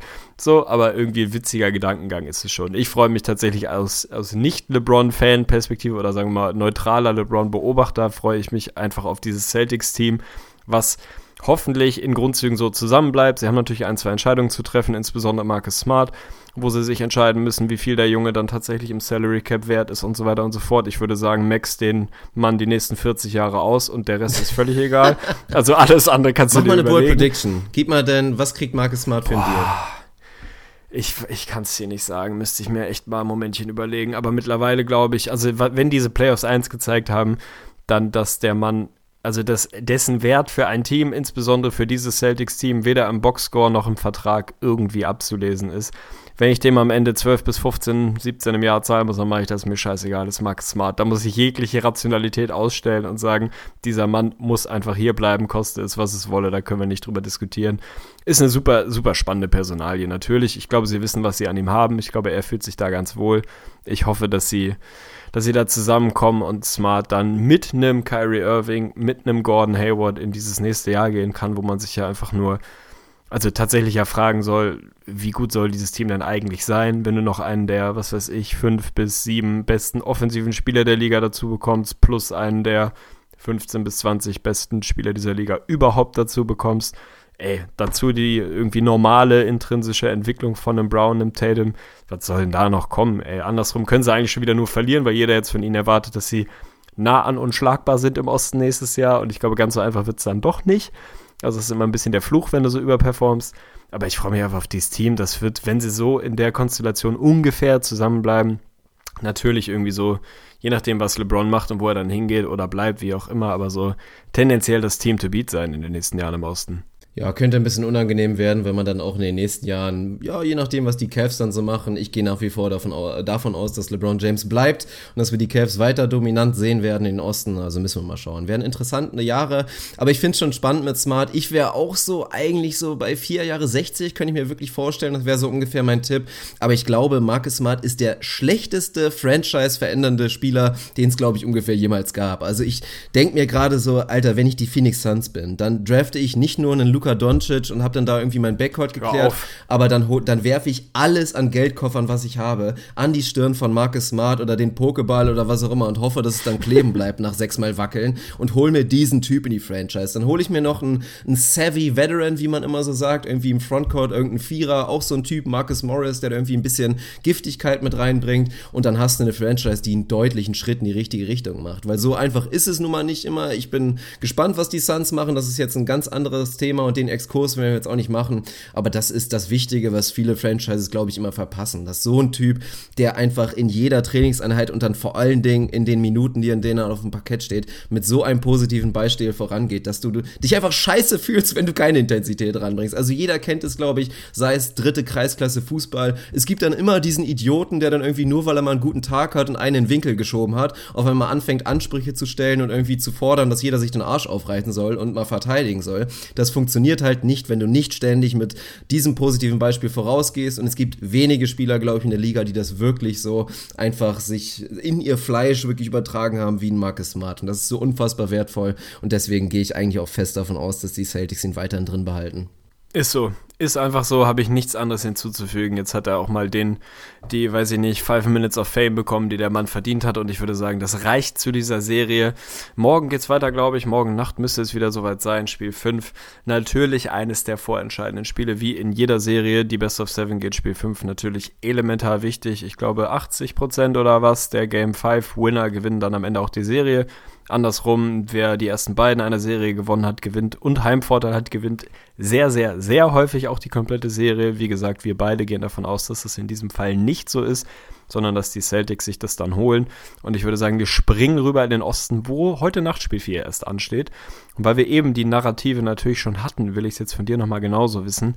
Für die Rockets glaube ich, muss man wahrscheinlich nicht drum rumreden, ein absoluter Must-Win. Die Warriors haben Erfahrung damit, würden Hater sagen, einen 3-1-Vorsprung zu verspielen. Ich würde mich, wenn ich Houston wäre, nicht darauf verlassen, dass das nochmal passiert. Schon gar nicht in dieser Serie. Da fühlte sich für mich so ein bisschen so an wie, ja, das, was ich vorhin skizziert habe, dieses typische Auswärtsteam ist halt irgendwie zufrieden mit dem Split. Also du spielst Spiel 1, Draymond hat es, glaube ich, im Postgame nach Spiel 3 gesagt.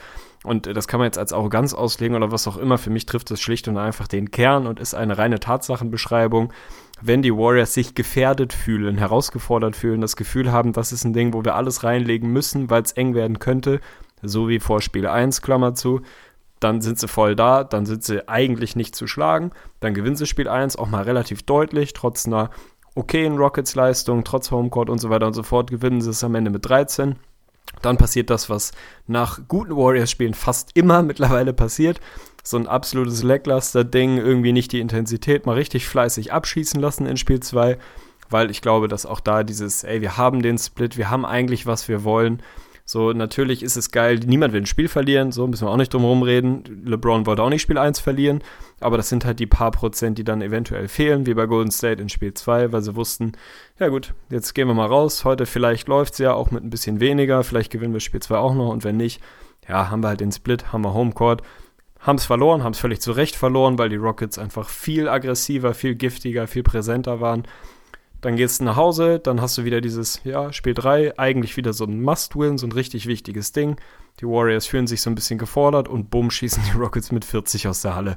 Also das ist für mich so dieses, dieses Team ist einfach so ekelhaft gut und die Rockets sind auch ein elitär gutes Team, 65 Wins oder was das waren dieses Jahr ich sehe eigentlich wenig Szenarien, in, dem diese, in denen diese Serie noch spannend wird. Ich habe vorher Warriors in 5 getippt, habe mich damit sehr gut gefühlt, weil ich einfach glaube, dass sie so gut die Rockets sind, nicht elitär viel besser sind, aber schon das deutlich bessere Team nach wie vor sind. Und wenn sie ihre Leistung bringen und wenn sie Bock haben und wenn sie sich herausgefordert fühlen, wie auch immer man es nennen will, und wirklich mit der richtigen Einstellung ins Spiel gehen, dann sind sie besser als die Rockets und dann werden sie sie schlagen. Und ob Iggy jetzt dabei ist in Spiel 4 oder nicht, müssen wir gleich nochmal drüber sprechen. Aber wenn sie an Spiel 4 mit, die, mit einer ähnlichen Intensität wie an Spiel 3 gehen, dann wird das keine 40 Punkte, aber dann wird sich am Ergebnis in meiner Welt zumindest nichts ändern der Iggy-Faktor ist halt das große Problem, aber die Warriors, und das kennen wir auch so ein bisschen von ihnen, sind so echt dieses Team, das könnte dann fast schon wieder ein Blessing in disguise sein. Also immer wieder in diesen Situationen haben sie einfach überragend reagiert. Und ob es dann ein Sean Livingston ist, der dann mal wieder einfach ein unglaubliches Spiel von der Bank haben wird, oder ob es dann Nick Young ist, der dann irgendwie seine positiven Minuten spielt, oder einfach ein Looney, der dann tatsächlich klassisch, okay, Step up, jetzt geht's los, bin ich mal gespannt. Ob es ein JaVale ist, der dann in der absolut nochmal seinen Post-Fade rausholt, MJS Fisk, also auch eine wahnsinnig schöne Szene da in der Garbage Time von Spiel 3.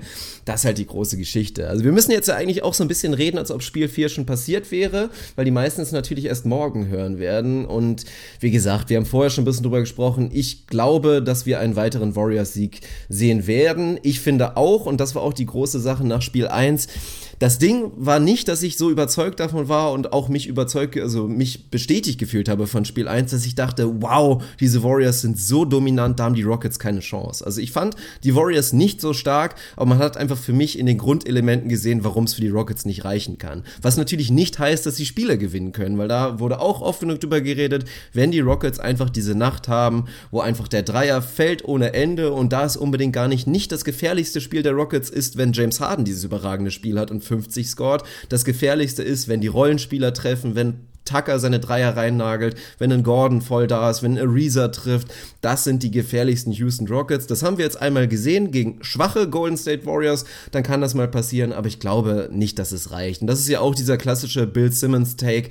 Und da wurde vorher, oder hat er, glaube ich, selber auch gesagt, und ist natürlich auch einfach Wahrheit dran, die Houston Rockets können nur gewinnen, wenn James Harden mindestens einer der besten zwei Spieler der Serie ist, aber eigentlich muss er der beste Spieler der Serie sein. Und für mich ja, kannst du einen Take machen, dass er der zweitbeste Spieler bisher war, hinter einem Kevin Durant, aber jetzt haben wir in Spiel 3 dann auch nochmal einen Stephen Curry gesehen, der ein deutliches Statement dagegen gesehen hat und er war ja auch extrem emotional, was ihm ein bisschen Hate von seiner Mama gebracht hat, aber ist, glaube ich, alles nicht halb so wild. Also wenn Curry weiter so performt, und das war natürlich ein überragendes Zeichen für die Warriors, auch gerade Richtung Finals, dass er diese Performance abrufen kann, dann ist einfach nicht viel los, weil Chris Paul, ja, ich weiß auch nicht, ob er angeschlagen ist, ich bin mir gar nicht so sicher, also ich glaube nicht, dass er 100% hundertprozentig fit ist, ist einfach auch nicht der Sidekick, den James Harden bräuchte. Also wir sehen einen guten James Harden, da kann man nicht meckern. Also ich meine, guckt einfach mal in die Stats rein. Aber wir sehen Chris Paul, der ja bisher enttäuscht, zumindest über drei Spiele gesehen. Und dann kann es einfach nicht reichen mit nur diesen Rollenspieler-Power und hoffen, dass der Dreier fällt.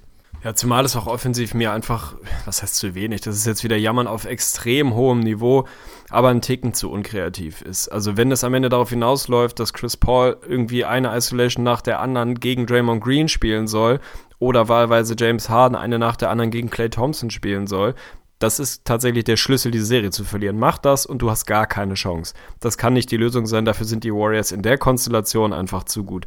Da musst du bessere Lösungen finden. Beide spielen teilweise isolationslastigen Basketball, aber das höre ich jetzt auch immer wieder. Dann kommt irgendjemand und googelt mal ein bisschen oberflächlich ein paar Stats und sagt, ja, die Warriors spielen aber manchmal sogar mehr Isolation als die Rockets. Es, also Isolation ist nicht gleich Isolation. Wenn ich mir das angucke, eine Isolation von Chris Paul oder James Harden heißt, nimm den Ball in die Hand und der komplette Rest bindet sich die Schuhe zu, macht den Grill an, setzt sich irgendwo in die Ecke, brät sich ein schönes Nackensteak oder was auch immer und macht einfach rein gar nichts. Und gar nichts heißt in dem Fall wirklich gar nichts. Einfach schlicht und ergreifend rumstehen. So, das kann man so machen. Das ist, weil beide elitär gute Isolation-Player sind. James Harden vielleicht der Beste der Welt, mindestens einer der Besten. Dann kann man das mal machen. Aber zu glauben, dass das gegen eine der, also für mich, auch wenn sie es statistisch vielleicht nicht sind, wahrscheinlich nach wie vor, wenn sie locked in sind, die beste Defense der Liga oder lass es die zweitbeste sein, wird das schlicht und ergreifend nicht reichen. Ja, die Warriors spielen auch Isolation Basketball, insbesondere wenn es dann Richtung Kevin Durant geht, der halt ein Mismatch ist. Also der Mensch ist einfach, wenn du ein Mismatch guckst im Duden, ist daneben einfach ein Bild von ihm, weil die Rockets niemanden haben, den sie gegen ihn stellen können, schon gar nicht, wenn sie es wie in Spiel 1 machen und irgendwie Chris Paul gegen ihn verteidigen lassen, der am Perimeter manchmal so ein bisschen giftig sein kann, aber da wirft er halt rüber, so, da kannst du nicht viel gegen machen. Aber wenn Kevin Durant aufpostet und eine ISO spielt, dann ist der Rest halt in Bewegung. Die laufen Cuts, die screenen füreinander, die sind Backdoor unterwegs auf der Weak Side am Alarm machen, mit dem Ergebnis, dass alle anderen Rockets-Verteidiger, die nicht gerade das Mismatch von Kevin Durant sind, einfach in Aktion sind. Die müssen wach sein, die müssen immer mit einer Aktion auf der Weak Side rechnen. Der Verteidiger von Kevin Durant kann sich nicht darauf verlassen, dass die Hilfe kommt, kann sich nicht darauf verlassen, dass definitiv der Wurf kommt, sondern muss immer auch ein bisschen mit dem Pass rechnen, ob er dann kommt oder nicht. Aber es ist einfach eine andere Art von Isolation. Von daher finde ich das Argument immer so ein, ein bisschen dünn. Und dann ist es natürlich irgendwie relativ simpel, wie du schon sagst, wenn Chris Paul keine elitäre Serie spielt, hast du nichts zu bestellen. So, der Mann ist nicht 100% fit, aber das ist halt das Ding und ich glaube, da haben wir im Vorfeld der letzten Finals und Playoffs schon drüber geredet und ich weiß nicht mehr, wer es war, lass es Brian Windhurst gewesen sein, einer der der ESPN-Guys jedenfalls, der immer dieses, habe ich auch damals immer im Podcast rausgeholt, dieses Margin of Error-Konzept rausgehauen haben. Also Raum für Fehler, Fehlertoleranz. Es ist halt relativ simpel. Wenn die Rockets diese Serie gewinnen wollen, müssen sie quasi ausnahmslos perfekt spielen. Die Warriors müssen das nicht, die müssen gut spielen. Die müssen vielleicht sogar sehr gut spielen, aber die müssen bei weitem nicht perfekt spielen. Das reicht auch so, weil sie einfach so talentiert und so gut sind. wenn die Rockets nicht perfekt spielen, sprich ein Chris Paul entweder nicht fit ist oder nicht die beste Serie hat oder wie auch immer, wenn ein James Harden keine Lust auf Defense hat oder keine Kraft für Defense hat, auch das kann sein, dann langt es nicht. So, du brauchst die perfekte Serie, wenn du die Houston Rockets bist. Und bisher spielen sie die nicht. Jetzt müssen sie 4 aus 5 gewinnen, wenn man es mal ganz simpel mathematisch machen will. Sehe ich nicht. Also auch wenn sie immer Feuer fangen können und wenn Harden eine gute Serie spielt, die, also die werden die Warriors nicht 4 aus 5 mal schlagen. Von daher lass die Serie in 5 ausgehen, lass sie in 6 ausgehen, ich weiß es nicht aber für mich ist das Ding durch. Ja, und da ist auch, da sind wir auch dann wieder ein bisschen bei der James Harden-Thematik. Dazu habe ich ja auch bei YouTube ein Video gemacht, was finde ich ganz informativ war. Die Warriors haben einfach wirklich, und deswegen finde ich es auch interessant, was du sagst. Das machen die Rockets zwar auch, aber den Warriors ist es eben nicht stumpfer Isolation Ball. Sie haben einfach den Mismatch Ball perfektioniert. Und das ist ja auch der Grund, es wurde in den letzten Jahren, auch damals gab es ja schon Analytics-Bewegungen, wurde viel über Effizienz diskutiert. Da waren sich eigentlich ziemlich viele einig stumpfer Isolation Ball von den hochvoluminösen, volumigen Scorern, sei es ein Monty Ellis vor sieben Jahren, acht Jahren, das ist einfach nicht das Richtige, das ist nicht effizient. Was wir jetzt sehen, sind einfach Teams, die es so perfektioniert haben, ihre besten Offensivspieler in einfach die Lage zu bringen, gegen einen schwachen oder deutlich kleineren oder deutlich unbeweglichen Verteidiger gehen zu lassen, dass diese Würfe einfach wahnsinnig effizient sind. Was die Rockets ja auch gut machen, die machen den Court extrem breit, weil sie einfach immer zwei Schützen der Ecke haben und die anderen gehen eigentlich auch schon so ein bisschen, ein bisschen runter Richtung Baseline, dass einfach ein James Harden so unfassbar viel Platz hat und dann kannst du ihn nicht aufhalten. Für mich ist er tatsächlich der beste Isolation-Spieler der Liga, also ist auch einfach Wahnsinn. Du kannst ihn da einfach nicht verteidigen, aber das große Problem ist, und das haben wir auch in Spiel 3 gesehen, waren einfach viel zu viele, viele verlegte Layups. Und James Harden ist eh nicht derjenige, der zurückhasselt, aber sobald da einmal einer dieser James Harden Layups nicht fällt, dann hast du zwei Schützen in der Ecke, die bei der Possession komplett raus sind, du hast einen James Harden, der raus ist. Und mindestens einer der anderen Rockets hat dann auch noch einen Nachteil. Und dann hast du vier Warrior-Jungs, die auf dich zurennen, drei davon sind elitäre Dreierschützen, entweder geben sie dir direkt den Pull-Up-Dreier ins Gesicht oder es ist einfach ein Layup. Und das ist das große Problem. Also gerade in der Konterattacke, um es mal so schön zu sagen, töten die Warriors einfach absolut die, die Rockets und dann fehlt es insgesamt auch einfach ein bisschen an defensiver Qualität, weil du dieses absolute Weak Link im Personalie James Harden hast, in Persona James Harden. Das haben die Warriors für mich nicht. Stephen Curry ist da einfach besser. Er hat es auch nicht leicht und wurde über Phasen auch ausgenutzt. Er ist trotzdem der deutlich bessere Verteidiger für dieses Konstrukt. Und dann ist einfach auch noch der nächste Punkt. Eine Personalie, die den Rockets unheimlich fehlt, ist Luke Mute. Es ist ein bisschen traurig. Der Mann ist einfach total verletzt und ist inzwischen dadurch so offensiv limitiert, dass er nicht spielbar ist. Aber seine Defensive würde einfach gebraucht werden. Und das fehlt. Und da kommen wir bei vielen Gründen heraus, warum es letztendlich wahrscheinlich in fünf Spielen zu Ende ist, so wie wir es tippen. Vielleicht werden es sechs, aber ja, ja, schade. Es ist mal wieder Time to regroup bei den Houston Rockets in der Offseason, würde ich sagen. Wird, wird ganz interessant. Haben wir vor der Serie, glaube ich, auch schon drüber gesprochen, dass dieses Team auch noch nicht fertig ist. Also es wird spannend, weil Capspace ist nun mal schmal bemessen in der NBA, aber für mich sind da also viel, viel richtig gemacht. Vieles wurde an vielen kleinen Stellen und viele vor allen Dingen Deals, die Volltreffer waren, aber es ist immer noch nicht ganz fertig. Absolut und ich bin gespannt, was da noch passiert, weil Daryl Morey ja auch einfach sehr, sehr offensiv damit umgegangen ist und äh, transparent könnte man es nennen und einfach immer gesagt hat, dieses Team bauen wir, um die Warriors zu schlagen.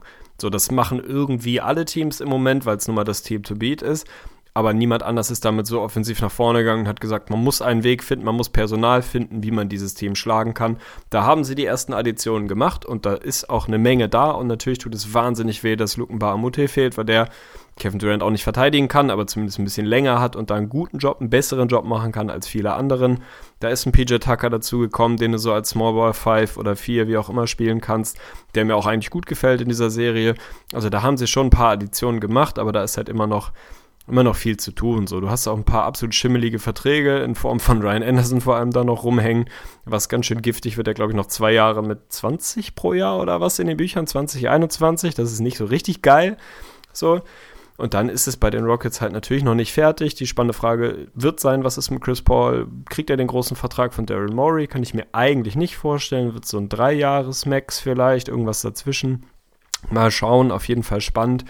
Ja, die Serie, ich weiß nicht, ob wir sie zu früh dicht machen. Ich sehe es eigentlich nicht. Iggy ist jetzt mittlerweile questionable für Spiel 4. Also ich gehe nicht davon aus, dass er spielt, aber es scheint nicht ganz so dramatisch zu sein. Also die Röntgenergebnisse waren jetzt so, dass da kein, äh, kein riesenstruktureller struktureller Schaden quasi entstanden ist bei seiner Kollision da mit den Knien. Das ist wichtig für die Warriors, weil müssen wir nicht drüber sprechen, wie wichtig dieser Mann für dieses Team ist. Das belegen alle Sets, das belegt der Eye-Test. Der Mann ist elitär wichtig für dieses Team und ein integraler Teil dessen, warum dieses Team so gut ist, wie es nun mal ist. Aber ich glaube auch, dass gerade ein Kevon Looney, den du vorhin mal reingeworfen hast, da einen guten Job machen kann. Der echt überraschend gut unterwegs ist, gut mobil ist, also auch switchen kann. Nicht in jeder Possession, aber du musst jetzt nicht die Riesensorgen machen, wenn er da mal rausgeswitcht wird auf den Guard. Was mit Curry ist, da müssen wir gleich, glaube ich, nochmal drüber reden. Ich will auf eine Sache nochmal zurück, weil ich es ganz interessant fand.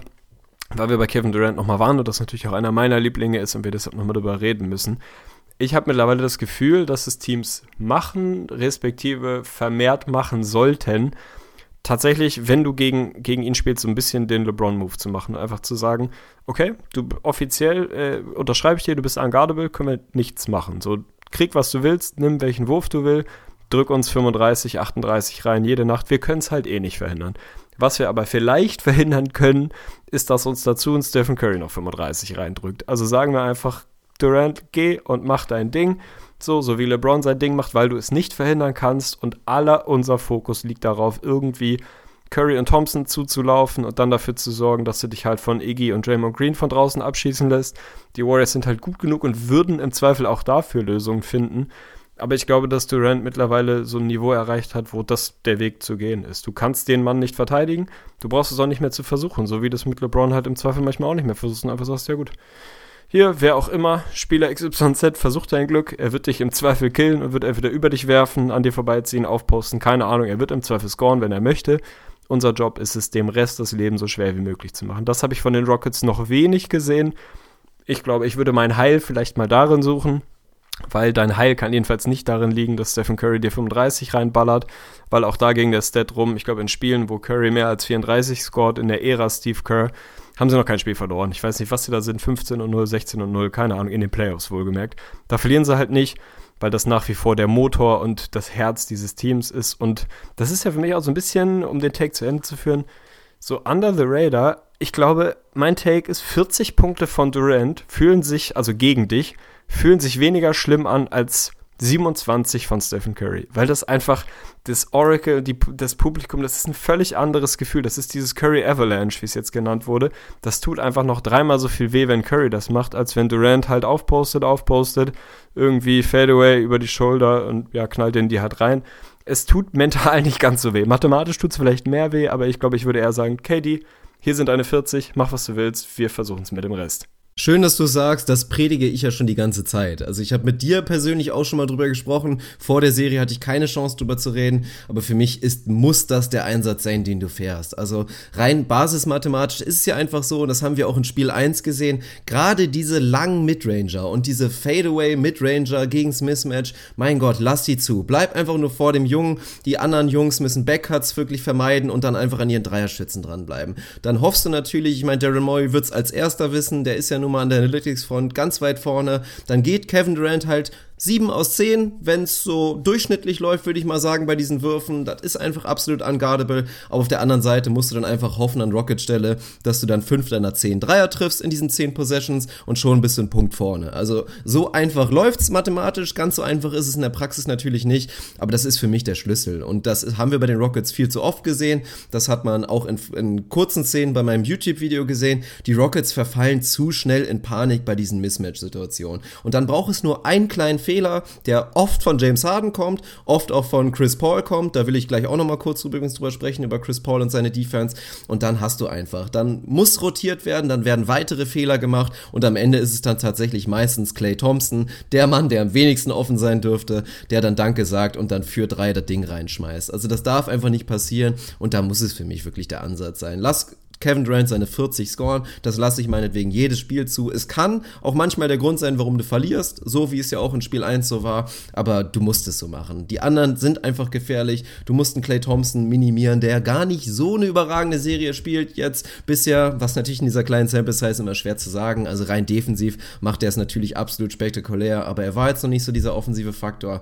Aber das ist das Ding. Bin ich immer dabei, die 27 von Curry oder die 25 von Clay Thompson deutlich schlimmer.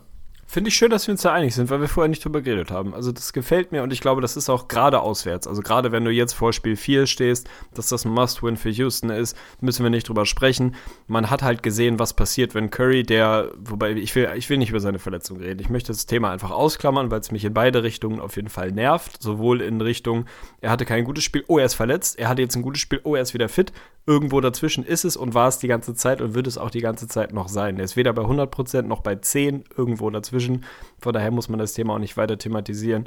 Aber dieser, dieser Begriff Curry Avalanche, den gibt es halt für Kevin Durant nicht. Und den gibt es auch aus gutem Grund nicht, weil das irgendwie was anderes ist. Es ist alles eine Spur langsamer. Auch der kann dir Transition Dreier reinknallen und irgendwie das Publikum anheizen. Kein Ding. Aber es ist einfach was anderes, wenn Curry am Rollen ist. Das ist es ist, manchmal ist es so simpel. Wenn Draymond Green Bock hat und keinen Technical Foul Trouble hat und involviert ist defensiv und das macht, was er macht und er spielt eine abartig gute Serie, vor allem defensiv, und Curry noch gut drauf ist, dann hast du verloren. So, dann hast du schlicht und einfach verloren, dann ist Kevin Durant auch irgendwo egal. Wenn KD dir seine 40 reindrückt, aber immer irgendwie ein bisschen am Rum isolieren ist, der Rest nicht richtig drin ist, dann hast du auswärts vielleicht eine Chance. Aber lass es zu, dass Curry da irgendwie seinen Dance macht und seine Dreier mittlerweile wieder von Halfcourt irgendwie nimmt, dann ist das Ding durch. So. Also das ist, glaube ich, der Schlüssel zur Niederlage, ist Stephen Curry in diese Serie zu lassen, offensiv. Dann wirst du dieses Team nicht schlagen. Von daher bin ich sehr gespannt auf den Ansatz der Rockets, ob sie es tatsächlich so machen und sagen, Alter, wir laufen die Dreierlinie einfach ab bei Curry und Clay. Dafür ist Curry eigentlich wieder gut genug im Drive und zu gut im Drive, dass du das wirklich machen kannst. Aber irgendwas musst du ja versuchen. Das ist halt dieses Pick Your Poison-Ding bei diesem Team. Wenn du das machst, wird Curry da im Zweifel den Pass finden und irgendeiner ist dann halt offen, dann killt der dich halt. Aber damit lebe ich halt eher, als wenn Curry so ein 35 in 34 Minuten und du hast das Gefühl, der kann nicht daneben werfen, Ding hat, das tut einfach dreimal weh. Müssen wir mal berechnen, müssen wir mal medizinisch berechnen, ob das Dollar wehtut so ein Wurf quasi emotional. Emotionales ja, Selbstverständlich. Dafür müsstest messen. du nur, dafür müsstest du nur in der Arena sein. Also ich, das sind einfach die schlimmsten Würfe. Und da wurde ja bei Curry schon drüber gesprochen. Da haben auch seine alten Coaches immer wieder drüber berichtet.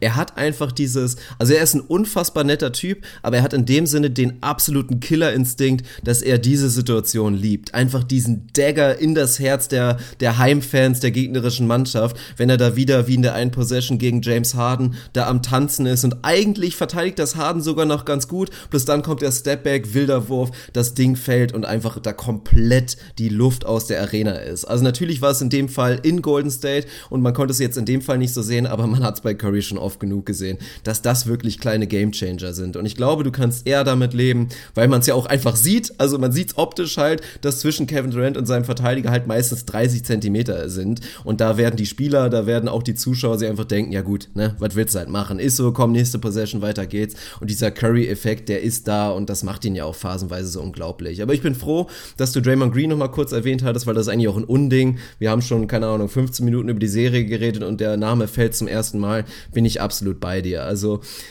Marcus Smart in nochmal drei Stufen höher. Das ist Draymond Green mit seinem Impact. Guckt euch die Per-Game-Stats an. Die Punkte stehen wieder am Anfang. Da steht eine 7. Dann lese ich hier 31% aus dem Feld, 14% von draußen. Also trifft absolut keinen Blumentopf, aber hat mal wieder diesen fetten Daumenabdruck auf dieser Serie. Unfassbar. Und hat es geschafft, das, was ich erwartet habe, was inzwischen viele andere nicht mehr so gesagt haben. Also selbst schlaue Köpfe wie, keine Ahnung, Kevin O'Connor sind inzwischen so weit gegangen, vor der Serie zu sagen, nicht irgendwie kann Clint Capella auf dem Court bleiben, sondern wie sollen die Golden State Warriors Clint Capella verteidigen? Und da kann man sich bei Draymond Green vor allen Dingen bedanken, dass Clint Capella, wie ich es vorher erwartet hatte, aber ich muss zugeben, ich war mir inzwischen auch ein bisschen unsicher, nicht diesen riesen Impact hatte und nicht der Grund ist, warum die Golden State Warriors verlieren. Da wurde er deutlich limitiert und Draymond Green, meine Fresse, was der für einen Job am defensiven Brett leistet. Also der schmeißt sich da einfach irgendwie rein und macht es natürlich alles nicht alleine, aber wenn er nicht den Rebound bekommt, dann tippt er das Ding irgendwie in irgendeine Ecke und wer anders sammelt ihn ein oder boxt einfach Capella sauber aus, dass jemand anders einen sauberen Rebound einsammeln kann.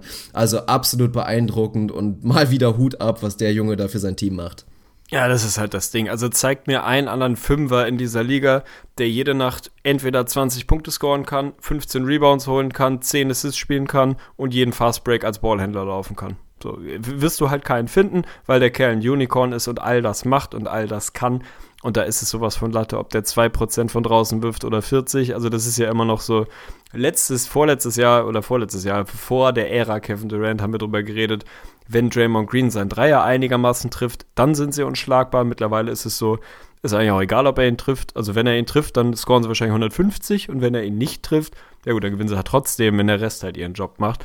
Also das ist überhaupt kein Faktor mehr, ob der Mann seinen Wurf trifft, weil dieser Impact einfach, ja, also geht weit über den Boxscore hinaus und jeder, der Basketball guckt und versteht, der wird das auch sehen. Von daher hat er sich das Shoutout verdient. Aber du wolltest noch über Chris Paul und seine Defense reden. Ja, und ich nehme an, du wolltest dich auch nochmal beschweren. Ich will noch mal einen extra Take machen, noch mal kurz zu Draymond Green, weil das ja auch immer wieder aufkommt mit der Diskussion, wo soll man diesen Mann ranken? Es ist verdammt schwierig, er ist einer der schwierigsten Leute, immer wenn man über All-NBA redet, aber gerade auch, wenn man gar nicht den Bezug zur Saison hat und was irgendwie mit dem Team los war, sondern ganz stumpf, nenn mir die zehn besten Spieler in der NBA aktuell go. So, da haben immer wieder Leute Probleme zu sagen, oh, kann ich jetzt einen Draymond Green da wirklich mit reinnehmen? Gucken wir uns doch mal einen Damian Lillard an, der ist viel mehr skilled und da muss man einfach mal sagen, ganz klar gehe ich da natürlich zu 100% dagegen, du natürlich auch, aber da kann ich auch noch andere Spielertypen nennen. Da sollte Draymond Green die Nase vorn haben. Also Damien Lillard ist vielleicht die Riesenmachete, mit der du vielleicht in so einem tiefen Wald auch mal Erfolg haben kannst, aber Draymond Green ist eben das kleine Schweizer Taschenmesser. Also so viele kleine Tools,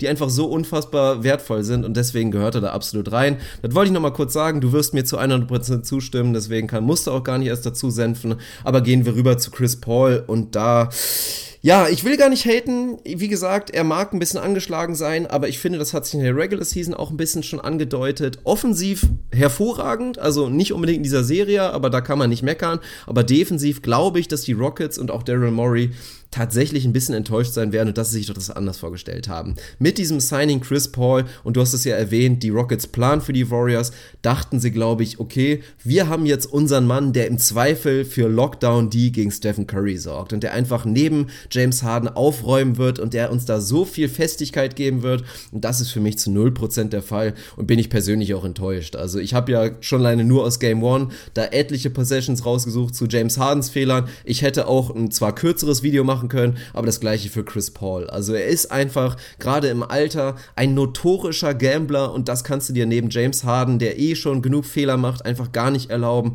und er ist nicht mehr dieser defensive Anker. Dazu ist er physisch einfach schon zu sehr aus seiner Prime rausgefadet. Es ist eh fraglich, ob du ihn inzwischen überhaupt noch 40 Minuten mit hoher Intensität auf dem Court lassen kannst und wenn du das machst, kannst du dir sicher sein, dass an der Defensive dann nicht mehr so viel kommen wird von ihm. Also das ist eine kleine Überraschung, weil es schnell ging, ist wahrscheinlich auch weiter weiter wieder ein Argument für Leute, die sagen, boah, kleinen Point Guards, willst du den im hohen Alter und das darf man gar nicht so laut sagen, wir sind nicht viel, viel jünger als Chris Paul, das ist leider ein bisschen giftig, aber das ist halt die große Sache. Also da ist er physisch einfach nicht mehr so da und ist für mich am defensiven Ende tatsächlich eine Riesenenttäuschung. Kann ich nachvollziehen, also dazu muss man halt natürlich ein paar Sachen irgendwie sehen. Der ist offensichtlich angeschlagen, wie doll und so weiter und so fort. Da gilt dann halt eigentlich im Prinzip die alte Regel, wer auf dem Court steht, so, der wird halt nach dem bewertet, was er da liefert und nicht danach, ob er zu 70% fit ist oder zu 74 oder zu 82. Das ist in dem Fall halt egal. So, da ist der Impact defensiv nicht so da. Man muss mal dazu sagen, dass auch in jüngeren Jahren, sagen wir mal, äh, er nicht jetzt unbedingt den Ruf hatte, der beste Verteidiger gegen Stephen Curry zu sein. Also der hat ihm da schon das Leben immer wieder schwer gemacht, auch in seiner Prime. Und man kann jetzt natürlich irgendwie dazugehen und sagen, ja, so ein bisschen anders heißt, etwas ältere 33-jährige Einser in der Liga, pff, uh, da gibt es jetzt auch nicht den riesen Track Record, wo das noch richtig geil elitär funktioniert hat. Ich glaube, man darf bei der ganzen Geschichte nicht unterschätzen, dass so ein Isolation-lastiger Basketball offensiver einfach Körner kostet. So. Also lass den Kerl in einem System spielen. Also man muss jetzt nicht immer die Utah Jazz oder die Celtics oder so rausholen, aber ein System, wo er offensiv von mir aus genauso viele Shots nimmt und genauso eine große Rolle hat, nur nicht so balldominant sein muss. Natürlich ist er jemand, der tendenziell balldominant gut ist und das immer war, aber man muss ja nicht gleich ins andere Extrem springen. Also zu sagen, er hat offensiv ein bisschen weniger den Ball in der Hand, kann ein bisschen mehr Offball unterwegs sein. Er ist ein guter Catch-and-Shoot-Spieler, er ist halt 33. Wenn du von dem auf einmal erwartest, offensiv super viele Isolationen zu spielen, sei es gegen einen Clay Thompson, der Switch, gegen Draymond Green, und da hat man jetzt wirklich gerade in Spiel 3 mehrere Szenen gesehen, wo sie die offensichtlich die Isolation suchen für Chris Paul. Draymond Green nimmt den Switch, verteidigt ihn draußen am Perimeter und verteidigt ihn einfach ekelhaft gut. So, da ist Chris Paul einfach nicht oder nicht mehr gut genug, um da wirklich ein Mismatch und Vorteil draus zu ziehen. Im Gegenteil, am Ende nimmt er irgendwie drei super eng verteidigte Fadeaways. Das tut halt weh, die fallen alle knapp nicht. Das ist anstrengend. So, und dann hast du defensiv vielleicht halt auch nicht mehr ganz die Frische und die Körner und die Beine, um dann defensiv noch den Job zu machen gegen ein System, wo halt immer Bewegung ist. So, es ist halt auch einfach undankbar, Curry irgendwie quer über den Platz zwischen irgendwelchen Picks und Switches und Blocks irgendwie durchzuverteidigen, ist halt super anstrengend. Also ich glaube, sie erwarten einfach ein bisschen zu viel von ihm. Ich glaube nicht, dass er wirklich washed ist. Ich glaube, du kannst im richtigen System, kann der nach wie vor elitär guten Basketball spielen. Kannst du von ihm noch erwarten, dass er offensiv in so einem Isolationsbasketball hochvolumig irgendwie mit tragender Rolle dann gleichzeitig noch elitär gut verteidigt? Nee, kannst du nicht, glaube ich. So einfach ist es manchmal. Ja, das ist das große Problem, aber da, das ist auch der, der große Punkt, was, was mich wirklich stört. Also ich fand's geil und ich fand's ballsy, dass ein Mike D'Antoni nach Spiel 1 da rausgeht und sagt, nee, nee, wir werden hier absolut gar nichts ändern. Hier bleibt alles, wie es ist.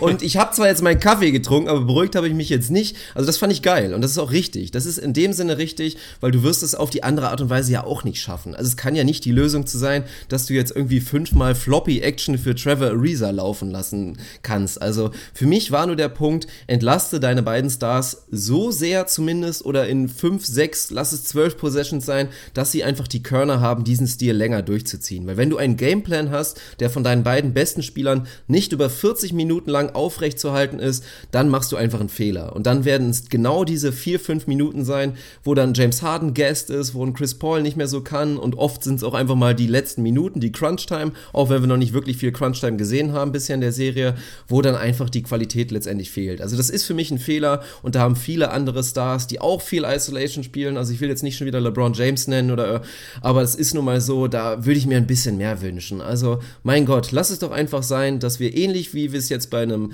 LeBron zum Beispiel sehen, diese ganzen Post-Up-Actions, die ein LeBron bekommt. Also lass die doch vielleicht mal für einen James Harden laufen oder ein bisschen einfacher oder ein bisschen mehr Off-Ball-Action. Das sind Sachen, die entlasten und dann kannst du das vielleicht hinten raus einfach machen, weil du sagst es absolut richtig. Diese Isolations sind nicht nur schwer, schwer, das sind nicht nur schwierige Würfe, das ist einfach auch verdammt anstrengend. Also jeder, der mal eins gegen eins auf egal welchem Niveau gespielt hat, weiß, glaube ich, wie ekelhaft das ist, einfach 15 Minuten lang oder 15 Minuten schon. Ja, so ist es manchmal auch, wenn es keine Shotclock gibt. Aber da einfach ewig rumzudribbeln und irgendwann nimmst du den Wurf und das wieder genau das gleiche auf der anderen Ecke sollst du dann auch noch verteidigen, weil James Harden nun mal auch immer wieder gesucht wird in Switches. Das ist unfassbar anstrengend und so funktioniert es einfach auch nicht. Und so kommen dann auch natürlich auch teils wegen Blow-Ups auch die relativ geringen Minutenanzahlen von Harden und Paul zustande. Ja, ich glaube, so ist es am Ende des Tages. Haben wir, glaube ich, ein ganz gutes Gesamtbild dieser Serie gegeben. Ich habe keine größeren Storylines mehr, die ich da äh, zu thematisieren habe. Ich glaube, am Ende ist es. Manchmal Nostradamus so müssen wir noch. Das müssen wir jetzt ja, mal machen. Da müssen wir mal Eier auf den Tisch machen. Ich gehe mal davon aus, dass 95% der Hörer jetzt Game 4 schon gesehen haben. Was ist passiert? Sag du es mir. Geil, finde ich gut. Finde ich richtig geil, vor allem wenn es dann halt überhaupt nicht, äh, überhaupt nicht hinkommt. Was ist passiert? Also ich glaube, dass Andre Iguodala nicht äh, gestartet haben wird. Das glaube ich auch, weil, ja. Weil er vielleicht, wenn das jetzt ein Game 7 wäre, dann könnte er vermutlich, aber ich glaube, dass sie es nicht machen. Ich glaube, dass sie wahrscheinlich, ja, weiß ich nicht, also entweder so ein, so ein sneaky Nick Young reinwerfen oder dann doch Kevon Looney, wahrscheinlich eher Looney. Ich glaube, dass die Warriors mit einer ähnlichen Intensität wie in Spiel 3 und in Spiel 1 in dieses Spiel gehen werden, dass das Oracle sensationell unterwegs sein wird, wie immer. Ich glaube, dass sie früh erstmal Kevin Durant suchen werden, um mal so ein bisschen zu setteln und gut reinzukommen. Der wird scoren, weil er halt irgendwie immer effizient scoret. Die Rockets werden dagegen halten. Es wird kein Blowout, aber es wird das typische Ding. Die Warriors zur Halbzeit schon mit 8, 9, vielleicht 10 vorne drittes Viertel, man kennt es mittlerweile, da werden sie noch ein bisschen aufs Gas gehen. Ich glaube, dass wir ein gutes Curry-Game sehen werden, dass wir nicht so sehr wieder drüber reden, ist er fit, ist er nicht fit, keine Ahnung. Ich glaube, dass die Warriors das so ein bisschen unspektakulär wäre, meine Prediction. Also ich glaube nicht, dass wir so ein absolutes Intensitätsfestival, Spiel 3 ähnlich, ich glaube, es wird alles ein bisschen gesettelter. Ich glaube, sie fühlen sich jetzt sehr gut in, in der Position, in der sie sind und werden das relativ souverän mit am Ende 16 Punkten Unterschied gewinnen. Ja, das finde ich ganz gut. Ich, bei mir wird es natürlich nicht groß anders aussehen, weil so 16 Punkte ungefähr, das könnte ich mir auch vorstellen. Ich glaube, dass die Big Three der Warriors zusammen in Anführungsstrichen nur 70 Punkte scoren werden. Also ich glaube nicht, dass alle da wirklich voll durchladen. So ich sehe sehe ein irrationales Draymond Green Spiel mit drei, vier Dr- Dreiern und dann natürlich habe ich eben schon erwähnt, Sean Livingston wird, wird den Warriors ein 18, 8 und 6 Spiel geben und der sneaky Ach MVP des Scheiße. Spiels sein. Ich habe noch eine Prediction und die, da bin ich mir absolut sicher. Es wird ein Viertel Buzzerbeater von Nick Young geben. Ja, gut. Das ist gar nicht. so- Ich Also, weiß gar nicht, wird was es du für eine haben, mal darauf so. bekommen würdest. Also, ich würde dir da maximal eine 8 geben, glaube ich. So eine 8er-Quote Was? dafür. Ja, doch, der ist da einfach gut für. Ja, das ist genau der Typ. Ne? Und aus ja auch Sneaky trifft einfach auf einmal den Dreier in dieser Ja, Serie. also gut ich glaube, ja. wenn du das Stats reicht. machen würdest, wenn du ihm das öfter gibst, dann trifft er wahrscheinlich auch so 40% von den Dingern. Das ist einfach ein verrückter Typ. Also James Harden geht für 40 plus und es wird am Ende nicht reichen und es wird natürlich wieder die, die Storyline des Tages sein. Also ich bin mal gespannt. Mehr, oh, ich wollte gerade so eine richtig, nee, nee, mache ich nicht. Nee, ich werde keine ekelhaften Predictions machen. Das lasse ich jetzt einfach, es bleibt meine einzige Prediction für die Rockets und dann sind wir auch durch. Ist jetzt auch fast schon wieder länger geworden, als wir dachten, weil Arne Tegen, es ist 22.22 Uhr, sehe ich gerade. Mann, Mann, Mann. Der muss noch packen, der fährt in den wohlverdienten Urlaub und da will ich direkt mal betonen, wir haben es natürlich gelesen, wir lesen die Nachrichten oft und vor allen Dingen bei allen, die dann auch immer mal so ein bisschen meckern, wir schreiben nicht zurück. Schreibt uns doch einfach mal privat bei Facebook, das sehen wir meistens wirklich immer. Jegliche Beiträge sehen wir dann unbedingt nicht, gerade in der Staudemeyer Talk Gruppe, weil die einfach sneaky, under the radar riesig geworden ist. Und das kommen wir einfach nicht mehr hinterher. Dafür gibt es jetzt Moderatoren. Aber bevor das Thema wieder aufkommt, es ist hier, es sind fast die Finals. Warum liefert ihr nicht dies, das? Es gibt eine schöne Erklärung von Arne, die man nachlesen kann in der Talkgruppe. Es ist nun mal so, es ist leider immer noch nicht unser Hauptberuf und dementsprechend kann es von der Priorität einfach noch nicht ganz oben sein. Und dementsprechend ist es wichtiger oder sollte man eh, wie gesagt, sein eigenes, auch privates Leben vor die ganze Geschichte zu stellen. Und wenn sich einer einen viertägigen Kurztrip Urlaub verdient hat, dann ist es The Man, The Myth, The Legend Arne Tegen, der wohlverdient nach Riga war es, glaube ich, fährt ab morgen und der noch packen muss. Also von daher müssen wir jetzt auch das Ding hier immer formschön zusammenpacken, die Episode. Und dann wünsche ich dir einen schönen Urlaub. Wir sehen uns dann wohlerholt. Ich werde auch dafür sorgen, das Wetter wird ja absolut überragend. Bei mir wird es ein sportlich intensives Wochenende. Also ich werde mal wieder an den Ball gehen und hoffen, da ein bisschen was zu reißen bei äh, gut besetzten Beachvolleyballturnieren. Müssen wir mal schauen, aber das war natürlich kurz ein bisschen die Vorwarnung. Am Wochenende wird leider nichts kommen. Ich werde versuchen, bei YouTube was zu regeln. Und jetzt kann Arne sich noch in den Urlaub von euch verabschieden. Ja, habe ich gar nichts mehr hinzuzufügen. Ich freue mich sehr auf meinen Kurztrip, verstehe natürlich so ein bisschen die, ähm, ja, das in Anführungsstrichen Drängeln, das positiv gemeinte Drängeln, das ohne Vorwürfe gemeinte Drängeln. Wir verstehen das nach wie vor eher als, ey, wir haben Bock mehr zu hören, also eher positiv. Man darf halt einfach nicht vergessen, dass insbesondere ich halt einen Fulltime-Job habe und der auch mehr als 40 Stunden beinhaltet und dann nicht immer Zeit ist, das zu machen, was man gerne möchte, sondern man sich auch einfach mit den simplen und banalen Dingen des alltäglichen Lebens auseinandersetzen muss, wie Arbeit, Einkaufen, Haushalt, Freundin, Familie und dann ist so ein Tag, wenn man irgendwie 50 Stunden die Woche arbeitet, relativ fix vorbei. Das ist halt leider Gottes, wie es ist. Heute hat es geklappt, hat mir wahnsinnig viel Spaß gemacht. Freue mich trotzdem auf den Kurztrip. Ich werde meine Sachen mitnehmen. Wer weiß, vielleicht klappt es ja doch irgendwie. ich werde sie Ui, dabei haben. Alter, ey. Da hättest Ich du nicht packe sagen es sollen. ein. Das ist, wäre Ich die weiß. ultimative Surprise gewesen. Ja, ich meine das extra mit Vorsicht, weil man kennt so einen Urlaub und das ist, äh, darf man auch mal dazu sagen, mein erster äh, Kurzurlaub seit, ich glaube, vier Jahren oder was, weil ich es beruflich einfach nie geschafft habe, mal wirklich wegzufahren. Von daher seht es mir nach, wenn nichts kommt. Wie ich meine Freundin kenne, sie pennt oft sehr früh. Also wenn ich die Sachen eh schon dabei habe, vielleicht schaffen wir es dann abends uns noch mal kurz auf ein halbes Stündchen. Und wenn es nur ein Spiel ist, was wir analysieren, hinzusetzen. Mal schauen, rechnet mit nichts, hofft auf alles. Das ist, glaube ich, immer ein guter Weg. Bedanke mich bei dir. Hat mir sehr, sehr viel Spaß gemacht. Stabile Episode. Ich muss packen. Wetter wird gut. Also nur ein paar Tanks und Flipflops vielleicht, wenn es gut läuft. Müssen wir mal gucken. Pack den, pack den Lichtschutzfaktor 70 ein, Junge, Alter. Das wird echt heftig für dich. Ich habe mich am Wochenende gut verbrüht. Also vielleicht, ja, vielleicht äh, gehe ich mal nochmal in eine Drogerie meines Vertrauens und hole mir ein bisschen Sonnenmilch. Das ist geil. Der Sunblocker ist eingepackt. Macht's gut. Bis zum nächsten Mal. Tschüss. Tschö.